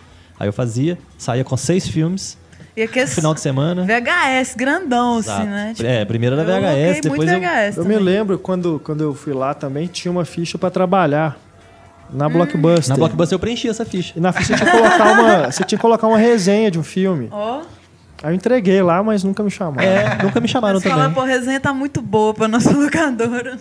Eles têm um futuro maior. Inclusive, quando eu entrei no Cinema em Cena, eu comentei que, assim como Tarantino, eu queria ter trabalhado numa locadora. Eu tinha esse, esse fetiche também. Mas eu ficava na locadora tanto tempo quanto quem trabalhava É, lá. tipo isso. Então, É. acho que... Mas olha lá, garotinho, que sempre aluga, quanto mais idiota, melhor. Então, Chega aí. Eu ia E era muito um também. dos únicos lugares que vendia filmes em VHS. A Blockbuster? É, lançamentos. assim. Lançamentos não, mas filme original. É porque eles VHS. compravam muitos, né? Eles É. compravam muitos, aí tinha uma prateleira inteira. Aí o filme saiu de lançamento, passou um tempinho, eles já começavam a se desfazer das cópias. É, né? isso era antes do DVD, né? Se popularizar e tudo. E aí eles vendiam também para as locadoras mais populares, né? Que era Exato. É. inclusive a locadora popular, que era a locadora de um real, né? Que, que era o aluguel. Que eu peguei muito filme também. Pô, bons, tempos. Bons tempos. Bom, vamos aqui falar agora sobre. Agora não é locadora, agora é um filme que passou direto pra televisão. Sabotagem, filme de ação com Arnold Schwarzenegger. Sua letra Estreou. pra nós, Schwarzenegger, Renato, sem olhar. S-C-H-W-A-R. Eu costumo dizer- É. G-G. Não, Ah, Ih, é, já embolou já, já, Elvis, já. A soletrar vai ser difícil, mas eu costumo dizer é, que depois que você aprende a escrever Schwarzenegger sem consultar o IMDB, é que você já está pronto para trabalhar com cinema. Não, ainda bem que esse não foi meu teste. Lógico que isso é brincadeira, né, gente? Mas Sabotagem, que estreou é, Na HBO. final de, ma- de abril, né, na HBO. É, tem pouco tempo. Inclusive, coincidentemente, eu, eu aluguei o filme e quando acabou o filme, eu desliguei e liguei na, tele, na TV a cabo. Ele estava passando Você na HBO. dormiu durante o filme, né? Por favor. Não, até que não. Eu vi de dia, assim, no sábado, depois do feriado. Aí eu tava bem tranquilo. Tava descansado. Ah. Acabou- acabei não dormindo, fiquei só com raiva mesmo, que eu achei bem bobinho. Você queria ter dormido. É um Eu filme não vi do, ainda. do David Ayer, né? Que agora Sim. tá fazendo o Esquadrão Suicida. Lançou Fúria esse ano, Marcados para Morrer. Também achei estranho o filme ir direto para TV. É, o Fúria é o. Corações de Ferro. Corações, é. Corações Fury, de Ferro, É, né? Corações de Ferro. É um filme assim. Que é a aquele gente... com o Nicolas Cage? não, Não, não, não, não. Esse é o Fúria. O Do filme tanque ah, de né? guerra. Porque tem a confusão por causa disso. Com Brad Pitt. Com Brad Ah, É, Pitt, filme de verdade, guerra. verdade, é um eu- filme que a gente já discutiu aqui, tem, Sim. É tem seus problemas e tudo, mas tem Eu seus já méritos lá, também. E é um filme, pelo menos, que era né, um pouquinho mais interessante, melhor desenvolvido e tudo.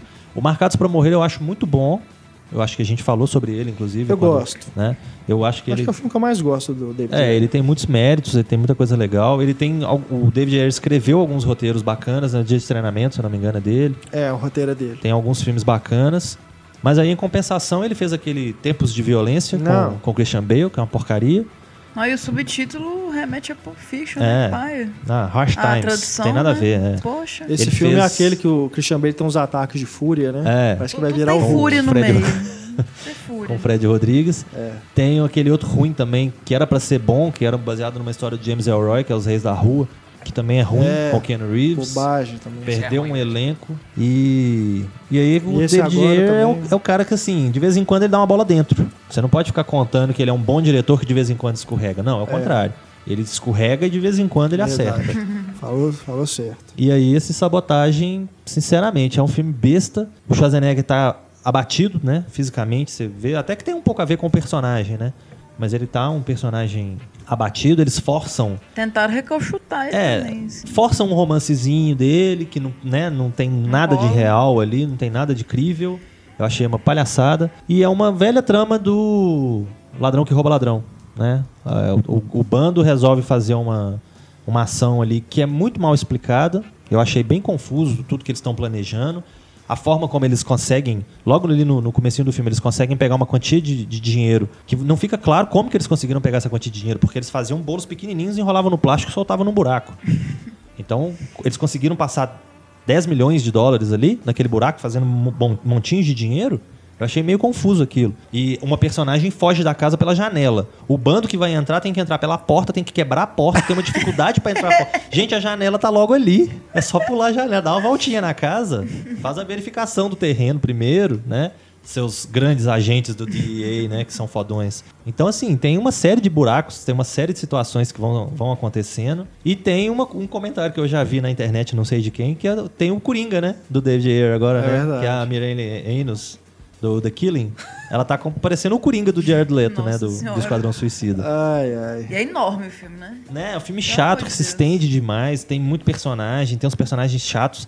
Não tem ninguém ali que você fala assim: ah, esse personagem pelo menos eu vou, me- vou me ater a ele porque ele é legal. Não, não tem nada. Tem nada que salve. É o contrário da entrega, esse filme. É. Exatamente o contrário. Tanto de filmes. É, é ação pela ação, tanto de personagem descartável que você sabe que vai morrer. Dispensável, não precisava Um ter tanto de ator fazendo participação aqui e ali que você fala: ah, Fulano. Tá, beleza, e aí? Ok, deu, isso- deu nisso. nada. É muito ruim. Então é um filme muito confuso que eu achei que não salva nada. Eu nem anotei nada, não merece. É, é um filme que acaba, acaba de. Você acaba de ver o filme e fala, ah, vou, vou ali fazer uma comida, porque ver se eu esqueço isso. Isso é um perigo pra quem tá com o controle remoto na mão. Muda de canal e Ah. acabou, É, já passou era, no- filho. Tá passando aí na HBO, quem tiver né, a curiosidade de ver o Schwarzenegger e tudo mais, né? Obviamente que tem filmes melhores, inclusive depois dessa volta dele, né, pro, pro cinema. Tem aquele da, da prisão lá, plano de fuga.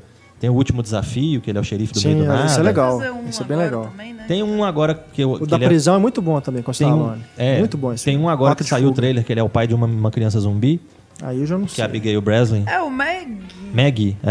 É, eu achei bonito o posto. Parece que vai É, ser eu interessante. tô animada pra esse Hum. ano. Exterminador 5 também já. Gênesis já tá aí pra estrear também. Tomara que queime minha língua, mas não tô dando nada por ele. Hasta la vista, Ainda Schwarzenegger. mais depois que eles revelaram o spoiler Porra, máximo é, do isso é filme. foda, cara. Não não dá pra ver trailer mais hoje em dia, não. Ah, graças a Deus. Eu vi o trailer Botaram até. no pôster também. Pois esse é, negócio. Olha aí, ué. velho. A não ser que não seja um spoiler no fim das contas, mas. É, só Pra depois quê? Mas de era uma assistir. coisa que você tinha que ter descob- Exato. é descoberto na, na história, né? Sim, Que isso é muito Sem melhor. dúvida. É foda isso. É, e o elenco todo do filme é ruim, né? Eu tenho uma raiva daquele Terence Howard. Eu acho que ele sempre faz um papel de mala sem alça, sempre querendo. pa- Parece que tá querendo dar um golpe em alguém, querendo tá fazendo. são uma- Até ele Aquelas ganhar o moças. Oscar é bacana, né? Mas depois que ele ganhou o Oscar, acho realmente. É, e de- isso depois que fica teve o, o antipático, rolo né? do Homem de Ferro, que ele quis dinheiro demais, ele quis ganhar mais do que o Robert Downey Jr. pra fazer o Máquina de Guerra. Hum. Trocaram ele pelo Don Tido. Eu acho. Eu tomei uma. um- Aquelas atrizes são alguém, assim, de alguma coisa antes? Não, Ah, ninguém, né? É, o- no, no elenco também, além do, do Terence Howard, tem aquele John Manganiello que fez True Blood, que fez, acho que Magic Mike tem ele, que é um fortão grandão. É. Chegou a ser cotado na época pra ser Superman, né, no- antes do Henry Cable ser, o- ser definido. Quantas pessoas já foram cotadas pra esse Superman, né, cara? Tem o Josh Holloway, que ficou famoso com Lost, né?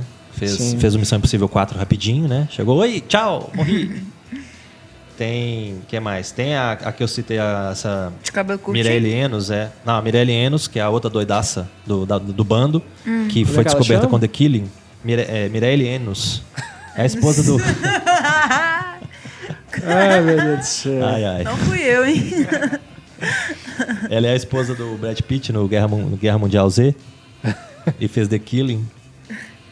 E. Ai, ai, tá virando Smodcast isso aqui. Bom, tem um ator chamado Nick Chacon, dá pra fazer chacota. É. Tá vendo? Ai, meu Deus do céu. Tem o Martin Donovan, que é um cara bacana, mas que só mostra a cara e some, né? Então, um elenco que não faz... E a, a detetive, né? O casal de detetives é o Harold Perrineau, que é o, o anjo do Constantine. E tem a Olivia Williams, que também não... é, a- não, não, não diz muito a que veio. Nada, ninguém diz nada. É, o elenco todo não tem muita Desiste. expressão, é sempre o coadjuvante do coadjuvante. São, são caras conhecidas, mas que não tem muita expressão. Você não fala assim, ah, esse, a- esse ator, não, que bacana, vou ver esse filme. Ou qualquer coisa assim. A Olivia Williams, muita gente deve lembrar dela pela esposa do Bruce Willis no Sexto Sentido. A esposa que. né? Pra quem ele não dá muita atenção, digamos assim. En- Entre outros papéis que ela fez aí. Então, nenhum deles tem muita, muito impacto, nenhum deles atrai nada. E filme É até inofensivo. ruim a gente falar Yes. mal do filme pro povo não- não ter curiosidade. Ah, né? mas tem muito Porque filme ruim passando na TV a cabo, a culpa não é minha, não. a Tem ideia demais, o povo é, isso não é Ficar verdade. curioso e não assistir mesmo. assim, Nossa, que não e, vale a pena. e eu vou te essa falar que vontade. a HBO, principalmente, tem repetido o filme a exaustão. Eu já acho estranho eles passarem o episódio de Game of Thrones e na sequência já repetiu o episódio de novo. Faz isso? Domingo Ah, não, ele isso estreia é- às 10 horas da noite, às 11 é o, é o mesmo episódio de novo. Não. São Mas dois no mesmo canal ou no no, mesmo HBO canal. 2? Não, no, na HBO 2 tá passando ao mesmo tempo, dublado. Ah, tá. Hum. Então você tem na HBO 1 o, o episódio novo, às 10 horas da noite, na HBO 2 o mesmo episódio dublado, e na sequência no 1 vem o, o mesmo episódio de novo. Não sei se no 2 vem É mesmo? Ou também. seja, você não tem desculpa pra não ver Game of É Thrones. complicado. Não, eu entendo por Falta isso, pra que às ninguém. vezes, domingo à noite, sei lá, o que, que a pessoa pode estar fazendo, você tem mais, dá mais uma chance pra pessoa assistir. É, você chegou Mas de tarde em qualquer casa. forma, revela realmente um problema de programação de, de cobrir espaços, né? Não, e é uma repetição. Eu, eu já até brinco que eu vou ligar na HBO, algum dos canais vai estar passando um filme do Batman. Ou Batman Begins, ou o Cavaleiro das Ah, Trevas, eu, ou é o terceiro. eu, eu coloquei recentemente TV paga lá em casa e pesquisando a programação, realmente, assim, é, são poucas opções. Não, e com o Netflix aí, Algo que realmente chama atenção. Assim, ah, esse eu quero ver, vou marcar aqui pra assistir. Porque, nossa, é, tem muita porcaria, Desafiando, muito né? filme, né, que já passou aí várias vezes, não é nem mais novidade, tá repetindo toda hora. e passa de um canal pro outro, né? Fica um Pois tempo passando é. num canal, Tem tanta coisa aí pra vai pro outro. passar, e- É. Parece que é só a gente que sabe o que quer ver. e- Tem alguns canais da rede da HBO, acho que Cinemax, ou- tem um ou outro canal lá que passa umas coisas mais diferentes, umas coisas europeias, É. uns filmes mais dramáticos, umas coisas mais diferentes, umas comédias meio inusitadas. Mas a maioria Eu tava é vendo só. mais Multishow no- nacional do que vendo esses canais gringos. Uma época aí. Umas Esse- séries o- o- boas. o- o né? serviço- Multishow, você tava vendo Isso- TVZ, né? Tinha- Não, eu gostava de Adorável Psicose e de Do Amor. É bem mulherzinho, mas era muito lindo. Ah, Agora que parou. gracinha. É, tá- tá bem ah, ele- aí as complicado. séries boas igual essas eles não fazem continuação. E tem alguns canais que são interessantes que quando você passa é só pra te dar o gostinho, né? Você vai passando no controle a setinha pra cima, aparece o que, que estaria passando naquele canal. Mas você não tem o canal. Ha! Ah, tipo. Ele é de um pacote acima do seu. Ah, Tem que É. comprar Então mais. tem o TCM, por exemplo, que sempre tem um filme bacana passando, um filme mais interessante, mais antigo passando, mas você não tem o canal. Sexy Hot Vai, vai também. ter. É, Esse canal não é permitido para a sua faixa etária. É, digite aqui a sua senha, pra ver se você não é criança. Sua região. Seu pai não paga esse canal. Mas no, o serviço on demand costuma ter mo- opções mais interessantes.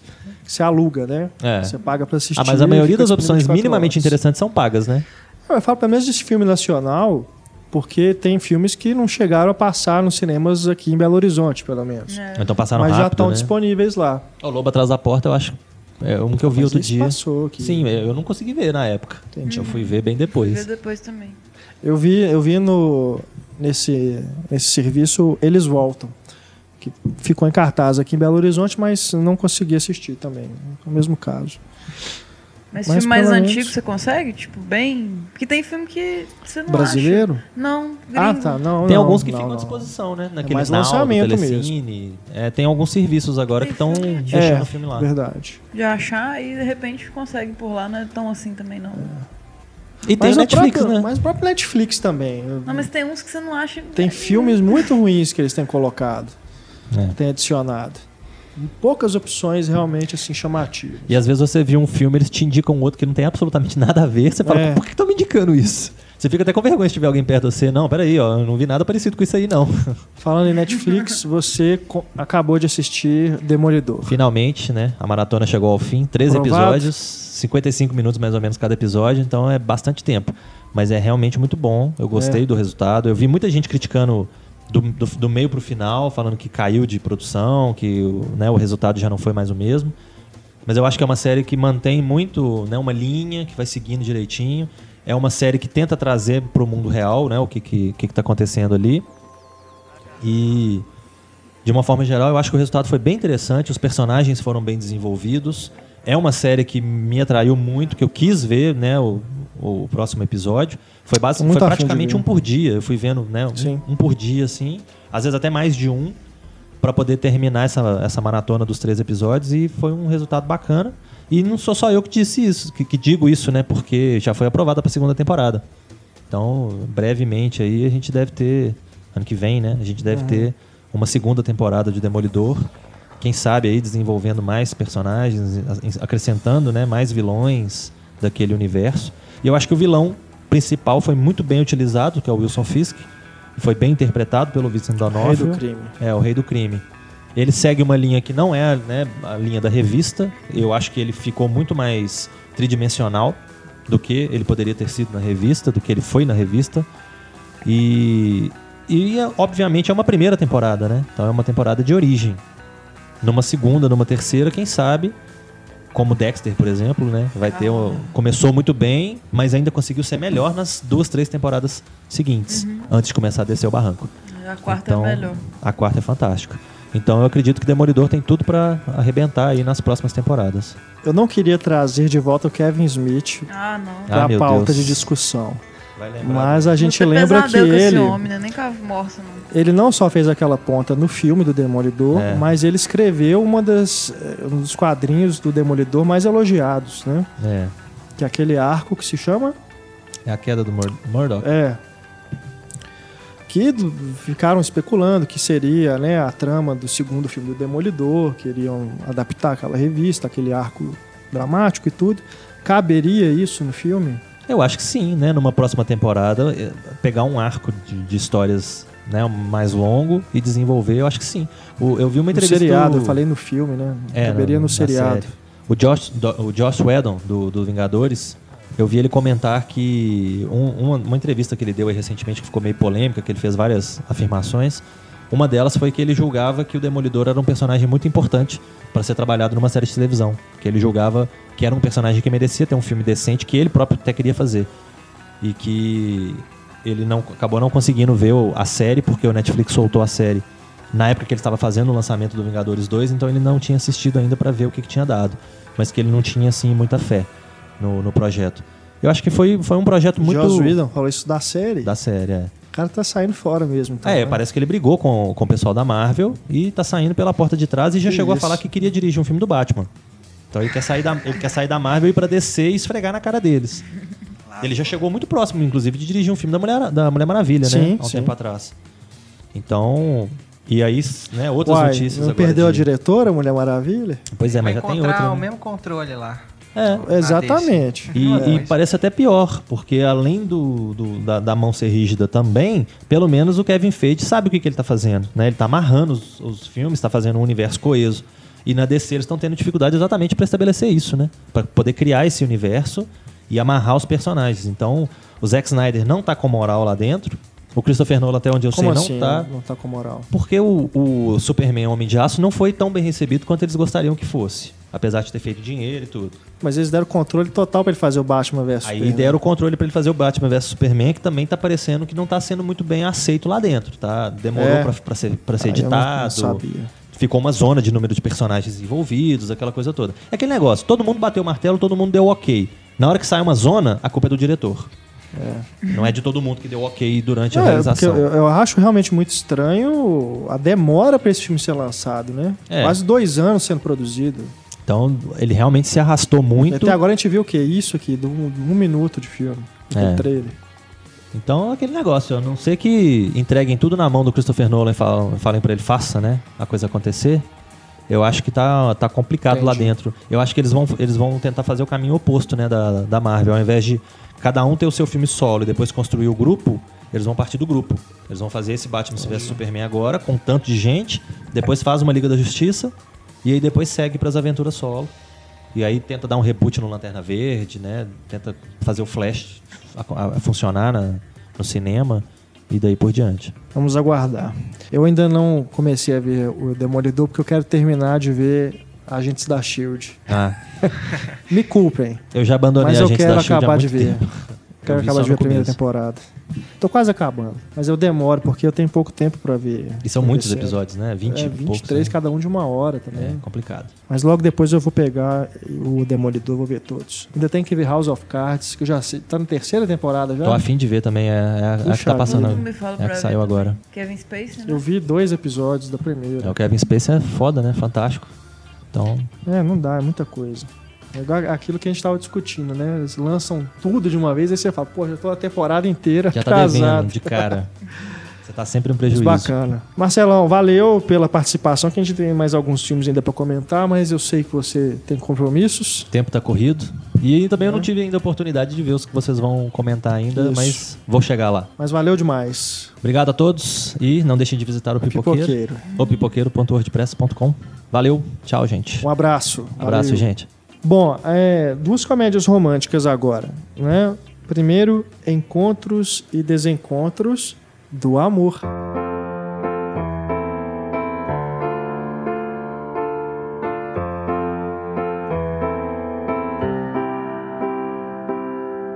Juntou duas coisas boas numa carniça. É verdade. Juntou. O, Assim, não, não é né? digno desse- dessa tradução em português. Não, Não é digno de achei. existência. Você assistiu também? Assisti. Achei que Eu era não só achei eu. tão ruim esse não. Eu Sério? achei um filme ruim. O título original é They Came Together.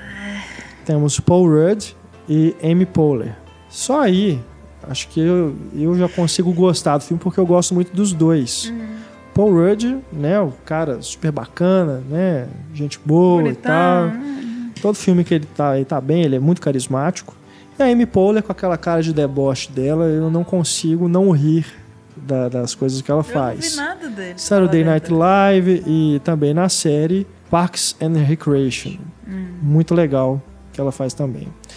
E tem o Chris Pratt também, né, nessa série, que é ótimo, tá ótimo. E assim, a impressão que me passa é de realmente esse filme ser um sketch do Saturday Night Live que eles resolveram estender para um longa-metragem. E aí realmente você percebe que não sustenta. O que acontece? O filme começa com um jantar, né? Tem o Paul Rudd e a Amy Poehler fazendo um casal, conversando com dois amigos. E Eles o estão Bill contando... Hader e a Ellie Kemper fazendo o Isso. outro casal. Eles estão ali conversando sobre como eles se conheceram e tal, e aí o Bill Hader fala, né? "Ah, a história de vocês então parece daquelas comédias românticas bregas e tudo, e o filme então se desenvolve, né? O flashback, a história deles contados em flashback, se desenvolve com uma paródia de comédias românticas.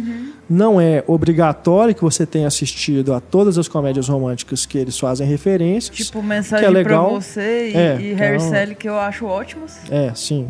E é legal isso, assim, não tem essa obrigação para você reconhecer, né? O, o filme não, é, não ser daquelas paródias que, é, como tantas outras que a gente vê por aí, que é, serve simplesmente para fazer piada em cima de cenas famosas de, desses filmes. Mas o problema é que a estrutura é meio, meio Não, boba, eles tentaram né? É um fugir filme do- bobo. dos clichês, mas acabou que, além de virar um, É, por, nessa fuga, tá, tá- Sim, é igual Zorro sim. Total. É, sério, eu eu acho- também não. sério, eu achei bem Zorro Total mesmo. E, e, assim, um alto deboche, debochado, que não, É, é bobo. não Hum, deu assim, são conta de piadas, fazer esse, né? esse, esse deboche. Ficou sem graça. Parece, parece exatamente isso, piada de, de mesa de boteco, assim. né? É, e essas coisas escatológicas no meio, que não precisava ter. Aí- aí eu tenho que dar o braço a torcer, porque a piada da fantasia do Você cara gostou? no banheiro eu ri demais aqui. é pelo o ator absurdo. Do, do que fez aquele que a gente gostou com a Eva É Green. o Christopher o pai, Meloni. é.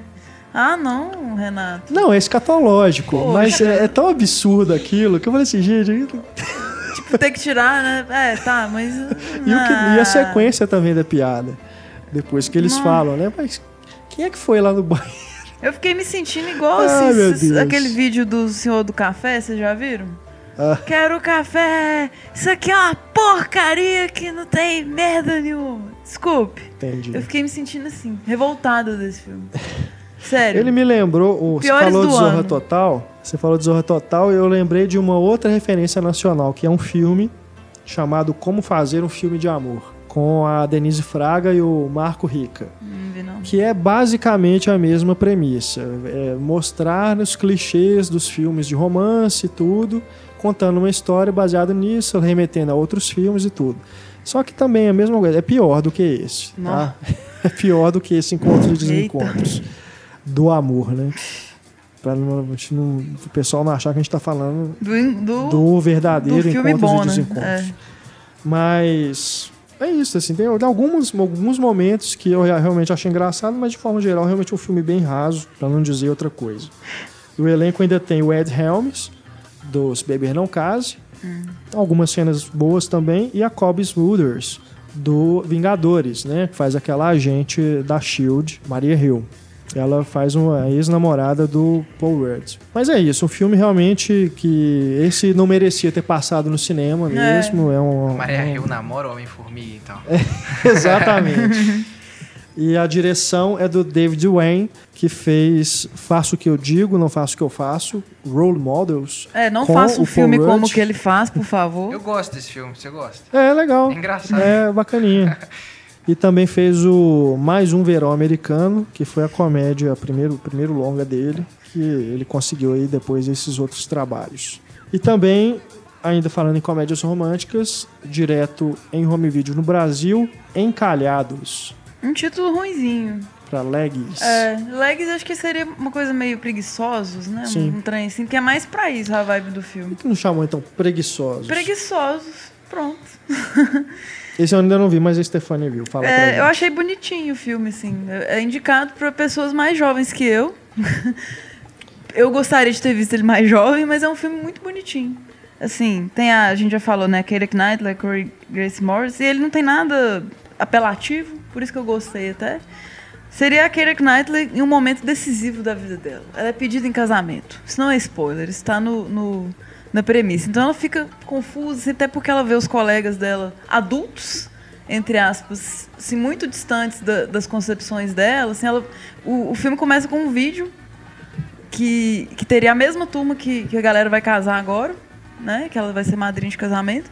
E nesse vídeo elas estão conectadas e tal na juventude. Aí quando fica adulta, não tem mais nenhuma ligação com essas, com essas pessoas. E, inclusive a mesma atriz desse que a gente acabou de falar, Ellie Kemper, que é a amiga dela que vai casar. Tá- que eu não gosto dela, não gosto da atriz. Tá ruim. E é isso, assim, tipo, eu até gostei que tem uma referência a um, um CD do Hole, que eu gosto muito nesse vídeo, que ela fala assim, nossa, você tá todo borrado, igual a Kirsten Love, vou te arrumar uma, cole- uma coroa. Pra ficar igual a capa do Live Through This do Hole. Aí isso aí já me deu uma simpatia pelo filme, pela referência. e é uma, di- uma diretora, Ai. né, a Lynn Shelton, ela já fez alguns episódios de New Girl, de Mad Men, ela fez um episódio, achei interessante isso. E ela também é atriz. O que mais que eu posso dizer? A Chloe Grace, Grace Moritz tem uma tartaruga. Isso é interessante no filme. que, é, que ela é lag, né? Ela é preguiçosa. Assim, uma tartaruga. e esse é Ah, o tá. cachorro. Esse é- então Só é a- que aí, é, a metáfora Tem a do ver com filme a tartaruga, por causa o da tartaruga. título. Só que ia ser um cachorro, mas aí por motivos de orçamento ficou sendo uma tartaruga. Ia ser um cachorro e virou uma Ia tartaruga. ser- ah, não, ia ser só, ela ia ter um cachorro. Ah, que no caso é uma tartaruga anoréxica, que não quer comer. meu Deus do céu. aí a Keira Knightley ajuda ela a comer e tal. É, aí, é, é, ainda falando da sinopse do filme, tipo, em vez de casar, ela vai fazer um. um- como se fosse um. um refúgio pra poder se se conhecer, pra descobrir qual profissão que ela vai ter. Porque até então ela é a garota da placa do pai. ela fica segurando uma placa, uma cena até bem engraçada pro pai dela, assim, tipo, mostrando onde é que é o escritório do pai dela. Então ela nunca teve carreira, ela, ela é uma meninona mesmo, assim Entendi. perdida para a idade dela. Então ela vai fazer esse workshop, lembrei o nome para se descobrir. Só que aí na festa de casamento que ela é madrinha, ela conhece uns jovens. E a Chloe está entre eles. Uhum. Então ela vai para casa dessa menina e fica lá tipo dormindo na casa da amiguinha, em vez de ir para esse para esse workshop, e aí tem o pai da menininha. Acho que vocês já estão Ponto. contando É, não, muita é isso. coisa. É, pode ser que sim. Mas é isso, o filme é Não, divertido, mas é, o um filme, filme, é que bacana. tem a Keira Porque Knightley. o pai tá no posto, o pai tá no cartaz. Então, Entendi. mas um filme que tem a Keira Knightley e uma tartaruga anoréxica, não tem Já como é você bom. deixar de ver. Não- você não pode deixar de ver. então o filme é bacana, me divertiu. Um filme bonitinho. Encalhados, então. Encalhados. Ficou encalhado aí na locadora, não, né? Vocês podem locar. Bom, agora ficou faltando só o Mommy, que como eu disse no comecinho do programa, é o filme que foi exibido nos cinemas aqui do Brasil, só que devido à curta passagem pelas telas, acabou que não deu tempo da gente ver é, e comentar aqui no papo de redação na época que ele tá foi lançado. Agora que já está disponível em DVD aqui no Brasil, a gente aproveita esse podcast especial, esse papo de redação especial, para falar sobre ele. Avisando que vamos falar sobre ele com spoilers. Então, temos aqui a sessão spoiler começando e eu espero que as pessoas é, assistam realmente a esse filme do Xavier Dolan para terem realmente uma experiência estética. é, como é que eu vou dizer? Aguçada. Aguçada? Não, não diria aguçada, Stefania, mas. É um filme. é, bom, a gente vai comentando aqui. É Uma experiência estética importante. Uma experiência estética, né? Enfim. Bom, considerável. interessante. Ponto final. É, curiosa. Meu Deus.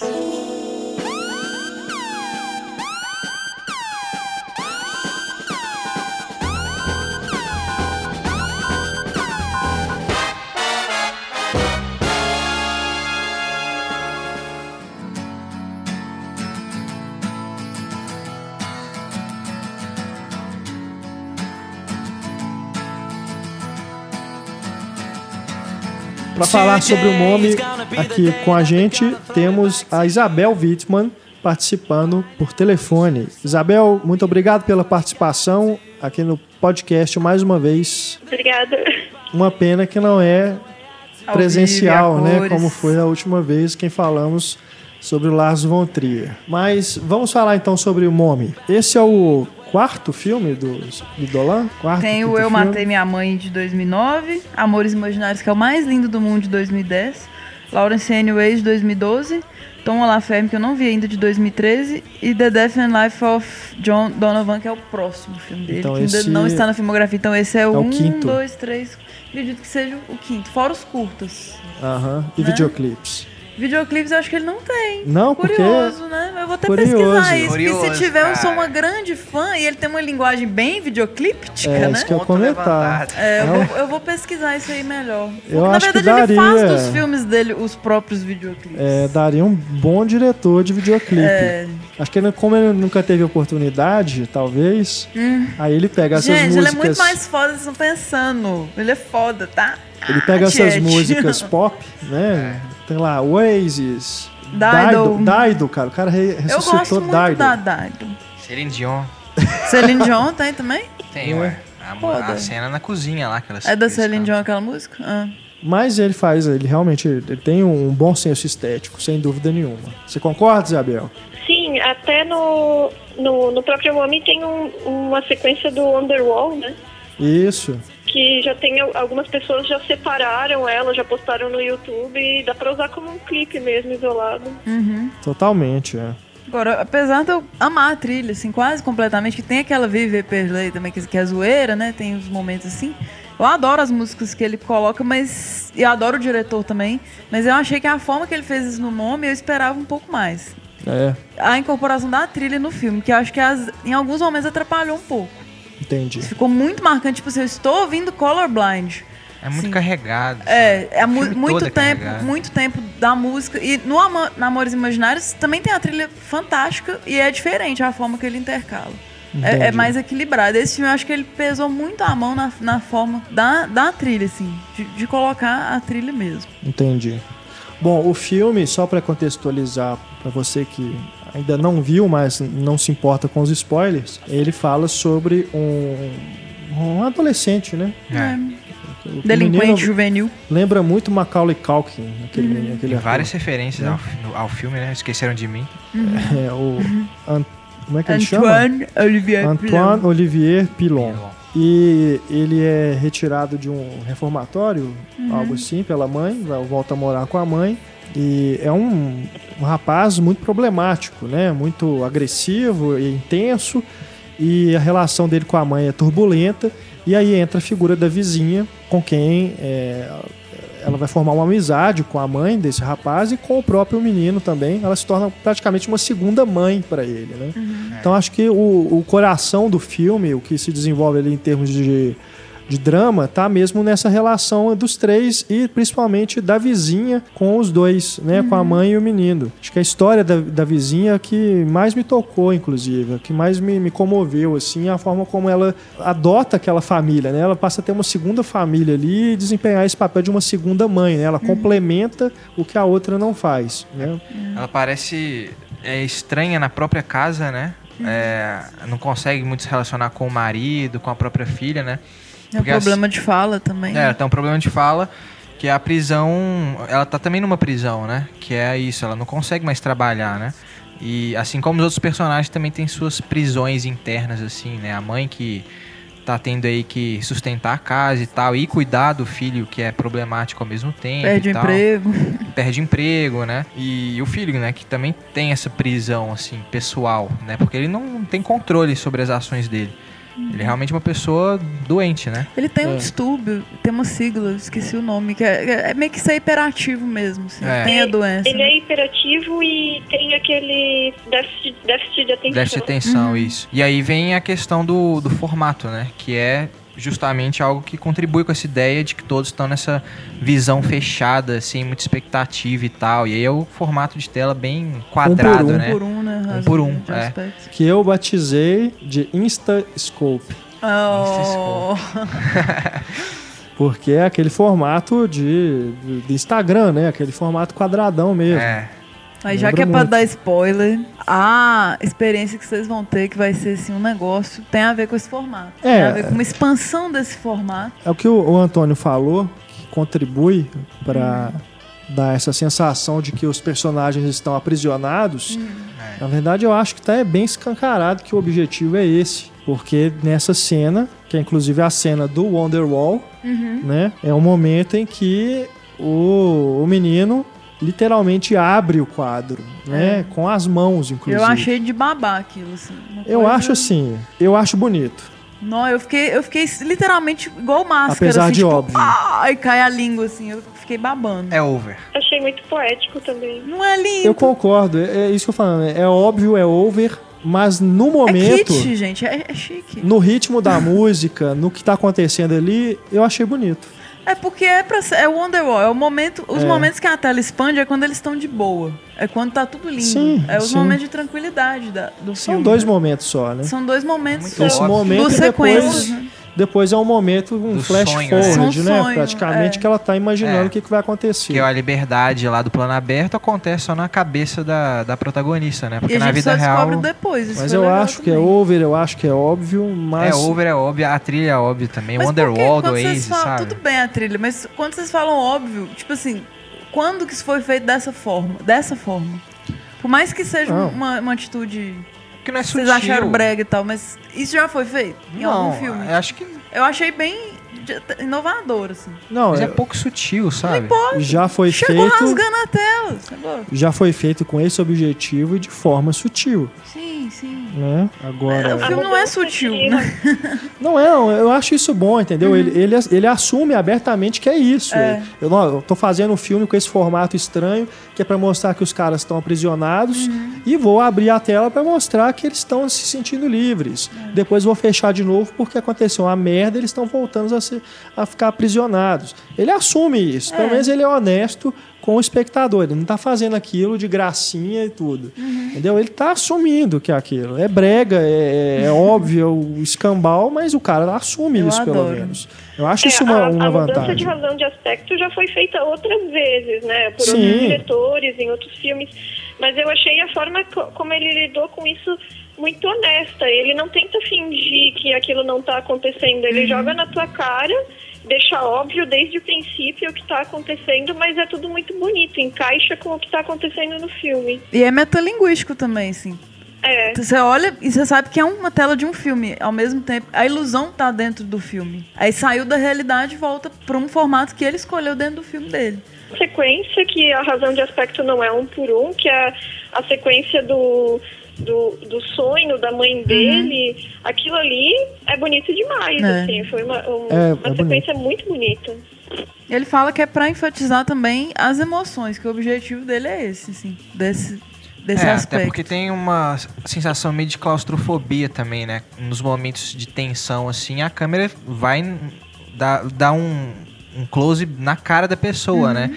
Então, assim, como o plano é pequeno, você às vezes nem consegue entender muito bem o que tá acontecendo, né? é Se distanciar, né? É. É, o- ele não tem como trabalhar muito com o, o, o que acontece além dos personagens, justamente pela limitação da escolha dele, né? Do, do um por um. Mas, por outro lado, isso, isso é, favorece os atores, porque o, como ele está trabalhando muito com os closes, a gente consegue ver muito bem tudo que está se passando com eles. Internamente também, assim, né? É, É, eu- e mesmo nesse espaço limitado, eu acho que os atores conseguem fazer um excelente trabalho. Os três estão muito bem.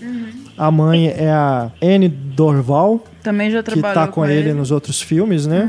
Suzane e a Clemente Suzane também. Cleman, que também está e é uma atriz fantástica, realmente. Uhum. Agora, eu acho que ele, tam- ele também, como diretor, ele consegue é, fazer um equilíbrio visual muito bom nesse espaço restrito. Ele faz composições interessantes também, apesar da limitação do tamanho do quadro. Aí você percebe que é uma coisa assim que é realmente pensada. Ele vai trabalhar dentro daquele espaço que ele está tá propondo né? Não é uma questão simples- simplesmente de cortar, de, de, de cortar as laterais e só fechar ali. Ele está trabalhando, ele está enquadrando dentro daquele espaço de um por um. Agora, ele tem outros recursos, né? Que pode ser usado para poder demonstrar prisão, claustrofobia. Close é um deles. Você pode usar o formato todo da tela e fechar para poder dar uma sensação de, de prisão também. Outros diretores já fizeram isso muito bem. O que você viu, né? O do Homem das Multidões.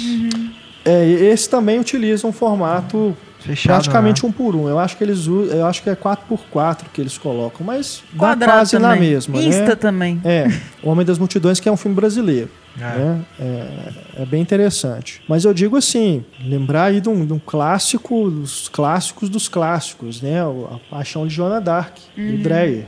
Que é. Uhum. É. o quase inteiro O na rosto cara dela, dela, claro. também te dá essa sensação de que ela tá presa e tá vivendo ali num momento realmente muito que também transmite essa claustrofobia pra gente, né? É, é angustiante aquilo. Então, assim, re- há recursos e recursos. Eu acho, como a gente disse, ele é honesto em assumir, né? Estou usando isso aqui. o- do que ele está fazendo aqui e utiliza isso da forma que, que vem a calhar. E nessa, pelo menos nessa cena do Wonderwall, eu acho que, que fica bem, bem bonito, assim, visualmente nesse momento. É, ele vai junto, né, na- no clima ali que eles estão andando de bicicleta e tudo. É, depois também, na hora do. Que a, que a mãe tá imaginando, como vocês também pontuaram. É bonito também, né, aquela sequência. Mas. Eu acho que o, o- a questão dele, do- da relação dos três é que realmente é o, é o ponto alto do filme. Mais até o do que o Amantes, visual. é, o Amores Imaginários tem essa coisa de threesome também, assim, ele tem uma coisa com triângulo, é uma característica do diretor, assim, de relação entre três. Ah, O próximo filme dele, então, vai ser um formato triangular de tela. um Boa. É, isso de, de threesome é bem curioso, porque tem é meio Uns complexo beijos de Édipo ali, muito, né? Muito. Tem total. Ele é. apalpando o seio da mãe É, e tal. tem muito isso. E é uma fingindo coisa que do vai diretor. beijar ela, eu, né? eu acredito que é até biográfico, assim, que ele tem uma coisa com mãe É. e, e com essas relações, assim, alguém tá sobrando. No, no Amores Imaginários, ele, ele é um dos, dos três, né? Tipo, ele costuma Ele é atuar ator, nos filmes né? dele, ele atua também. E assim, ele é um cara novo, cara. Eu admiro ele demais. Ele é Sim, novinho. ele tem quantos anos? 25, 25. eu acho. Ó, que é isso. Então, assim, eu acho ele ousado mesmo e ainda vai evoluir muito, claro. Eu Vejo um, bre- um futuro longínquo para o jovenzinho assim, no cinema. É. Gosto demais dele.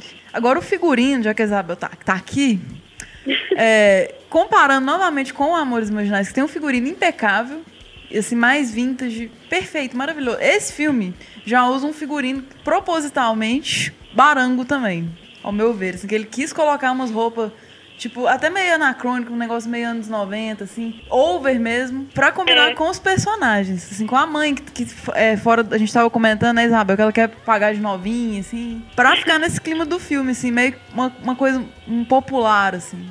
a- É, as roupas da, da mãe pararam lá no final da década de 90, virando para os anos 2000 no máximo. É. Assim, aquela coisa de adolescente da época da Britney Spears, Cristina Aguilera ali.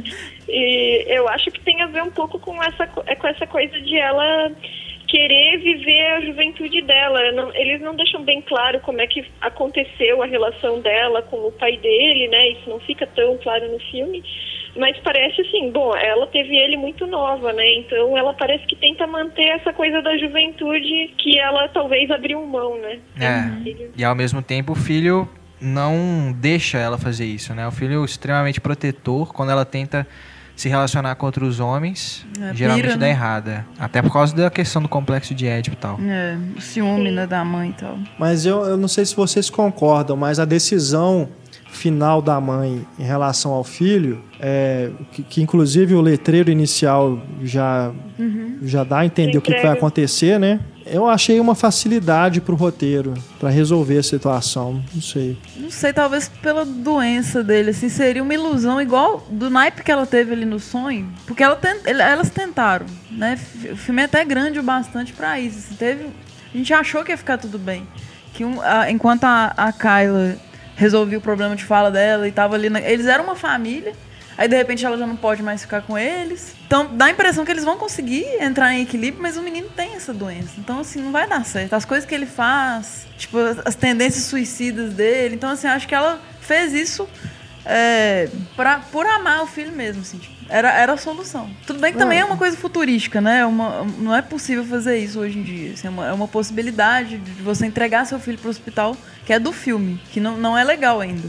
Isso, isso é colocado também no início. Então, assim, pode ter favorecido o roteiro, mas naquela situação. É que eu achei que assim, é uma solução. Vamos resolver logo o fi- o- esse problema pra gente acabar o filme. Mas entendeu? aí o filme acaba de uma forma que dá. Não, sim. Ao, é. ao mesmo tempo que é, pa- é, parece que as coisas estão dando certo para eles, em um determinado momento ele está conseguindo aprender com a Carla que está ensinando as coisas para ele e tudo, Uhum. mas aquele roteiro inicial, aquele letreiro inicial que falava dessa possibilidade de entregar o filho para o hospital, é, faz com que a gente não consiga desligar disso. Tipo, já fica claro que em algum momento É. aquilo vai acontecer, é Exato. inevitável. Porque senão aquele, é- aquele letreiro não estaria no início do filme. Então, pra mim, isso, isso desconectou no sentido de achar, de achar que teria uma possibilidade de a- alguma coisa dar certo no final. É. Eu até pensei que ela tinha feito isso, e aí ia ser uma continuação, É. mas não. Tipo assim, é- ela tá buscando o menino, sei lá, tinha É, eu tentado. também tinha e- achado isso, né, É. inicialmente. Mas é um trunfo que ele colocou no início, assim. Tipo, e também não dá, não sei, se não é que você tem a esperança, tipo, vai ter um final feliz. Mas você vê que as coisas estão, de certa forma, funcionando, assim. Você chorou nessa hora? Não, não, acabou que eu não chorei, eu Porque- queria ter chorado. Pois é, tá vendo? Eu chorei com a música da Lana Del Rey. porque- Ai, meu Deus, breguice.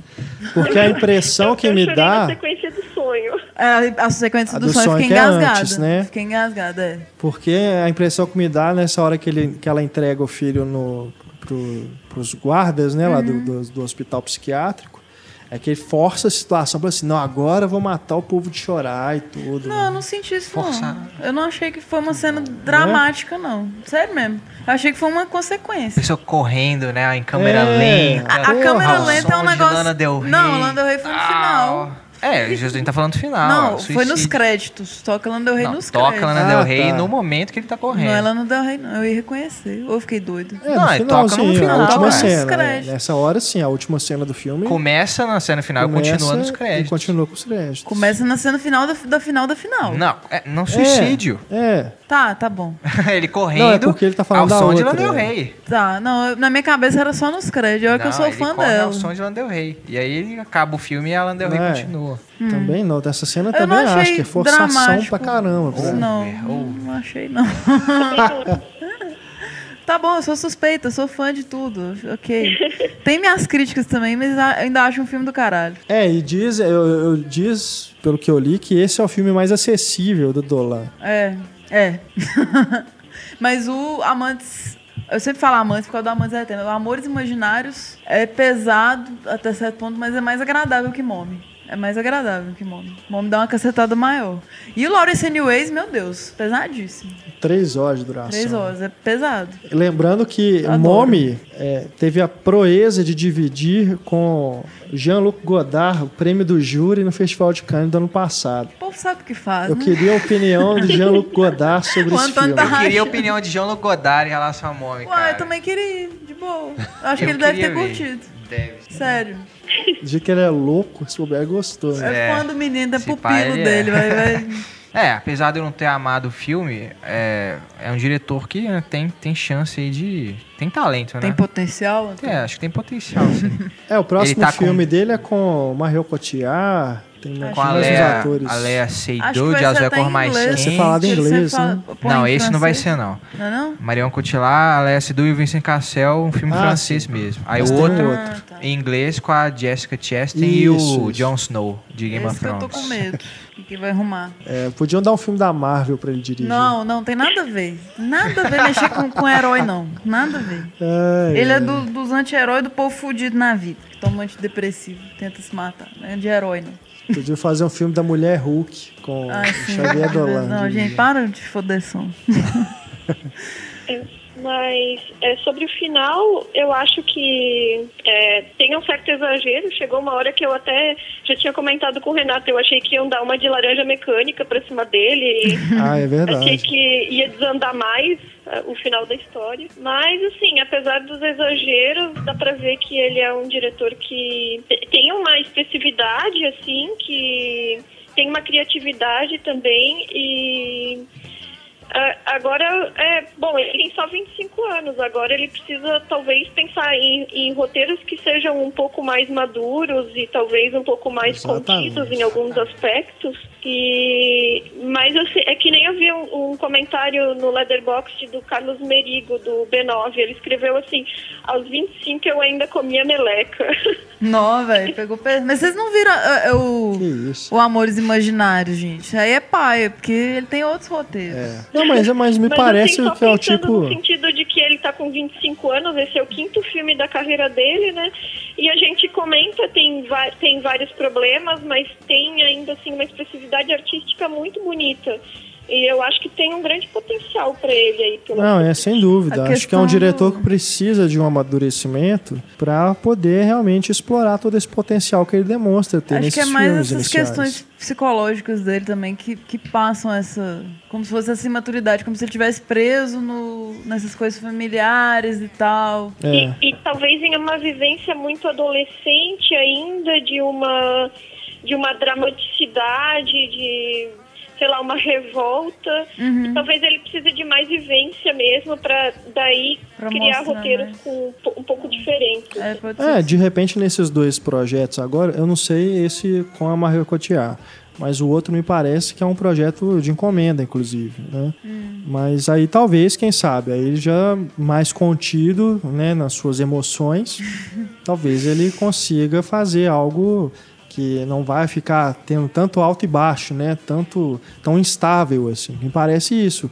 O filme, o Mommy, ele me parece exatamente como o protagonista. Ele tem Excelente. esses momentos de explosão, de excesso e depois de calma, Uhum. né? Nesses momentos de calma que eu acho que ele é melhor. Tem uns momentos de humor também. Tem, tem. Sim. Mas em nenhum momento fica enfadonho. É, eu achei também. Enfadonho, Ah, jamais. Não sei se os garotos aqui concordam, mas eu também não achei chato, não. Achei bem Não, bem não. intenso. Não, Não, ele tem 2 horas e 20. Não, você não- tranquilo. não, sente essas 2 horas e Uhum. Já 20 é um passando. grande mérito, né? Tem- Diferente tem do, filme. igual a gente falou do Jimi Hendrix aqui no começo É, do filme. que pode um filme de cansar, duas né? horas que fica cansativo. Aham. Mas sem, sem dúvida que ele é exagerado mesmo e, e, e vai ao dramático, mas Ele eu assume gosto isso, disso. É, né? eu gosto disso e ele assume menos isso. É isso. isso aí. Dolan, beijo! A Tiete aqui.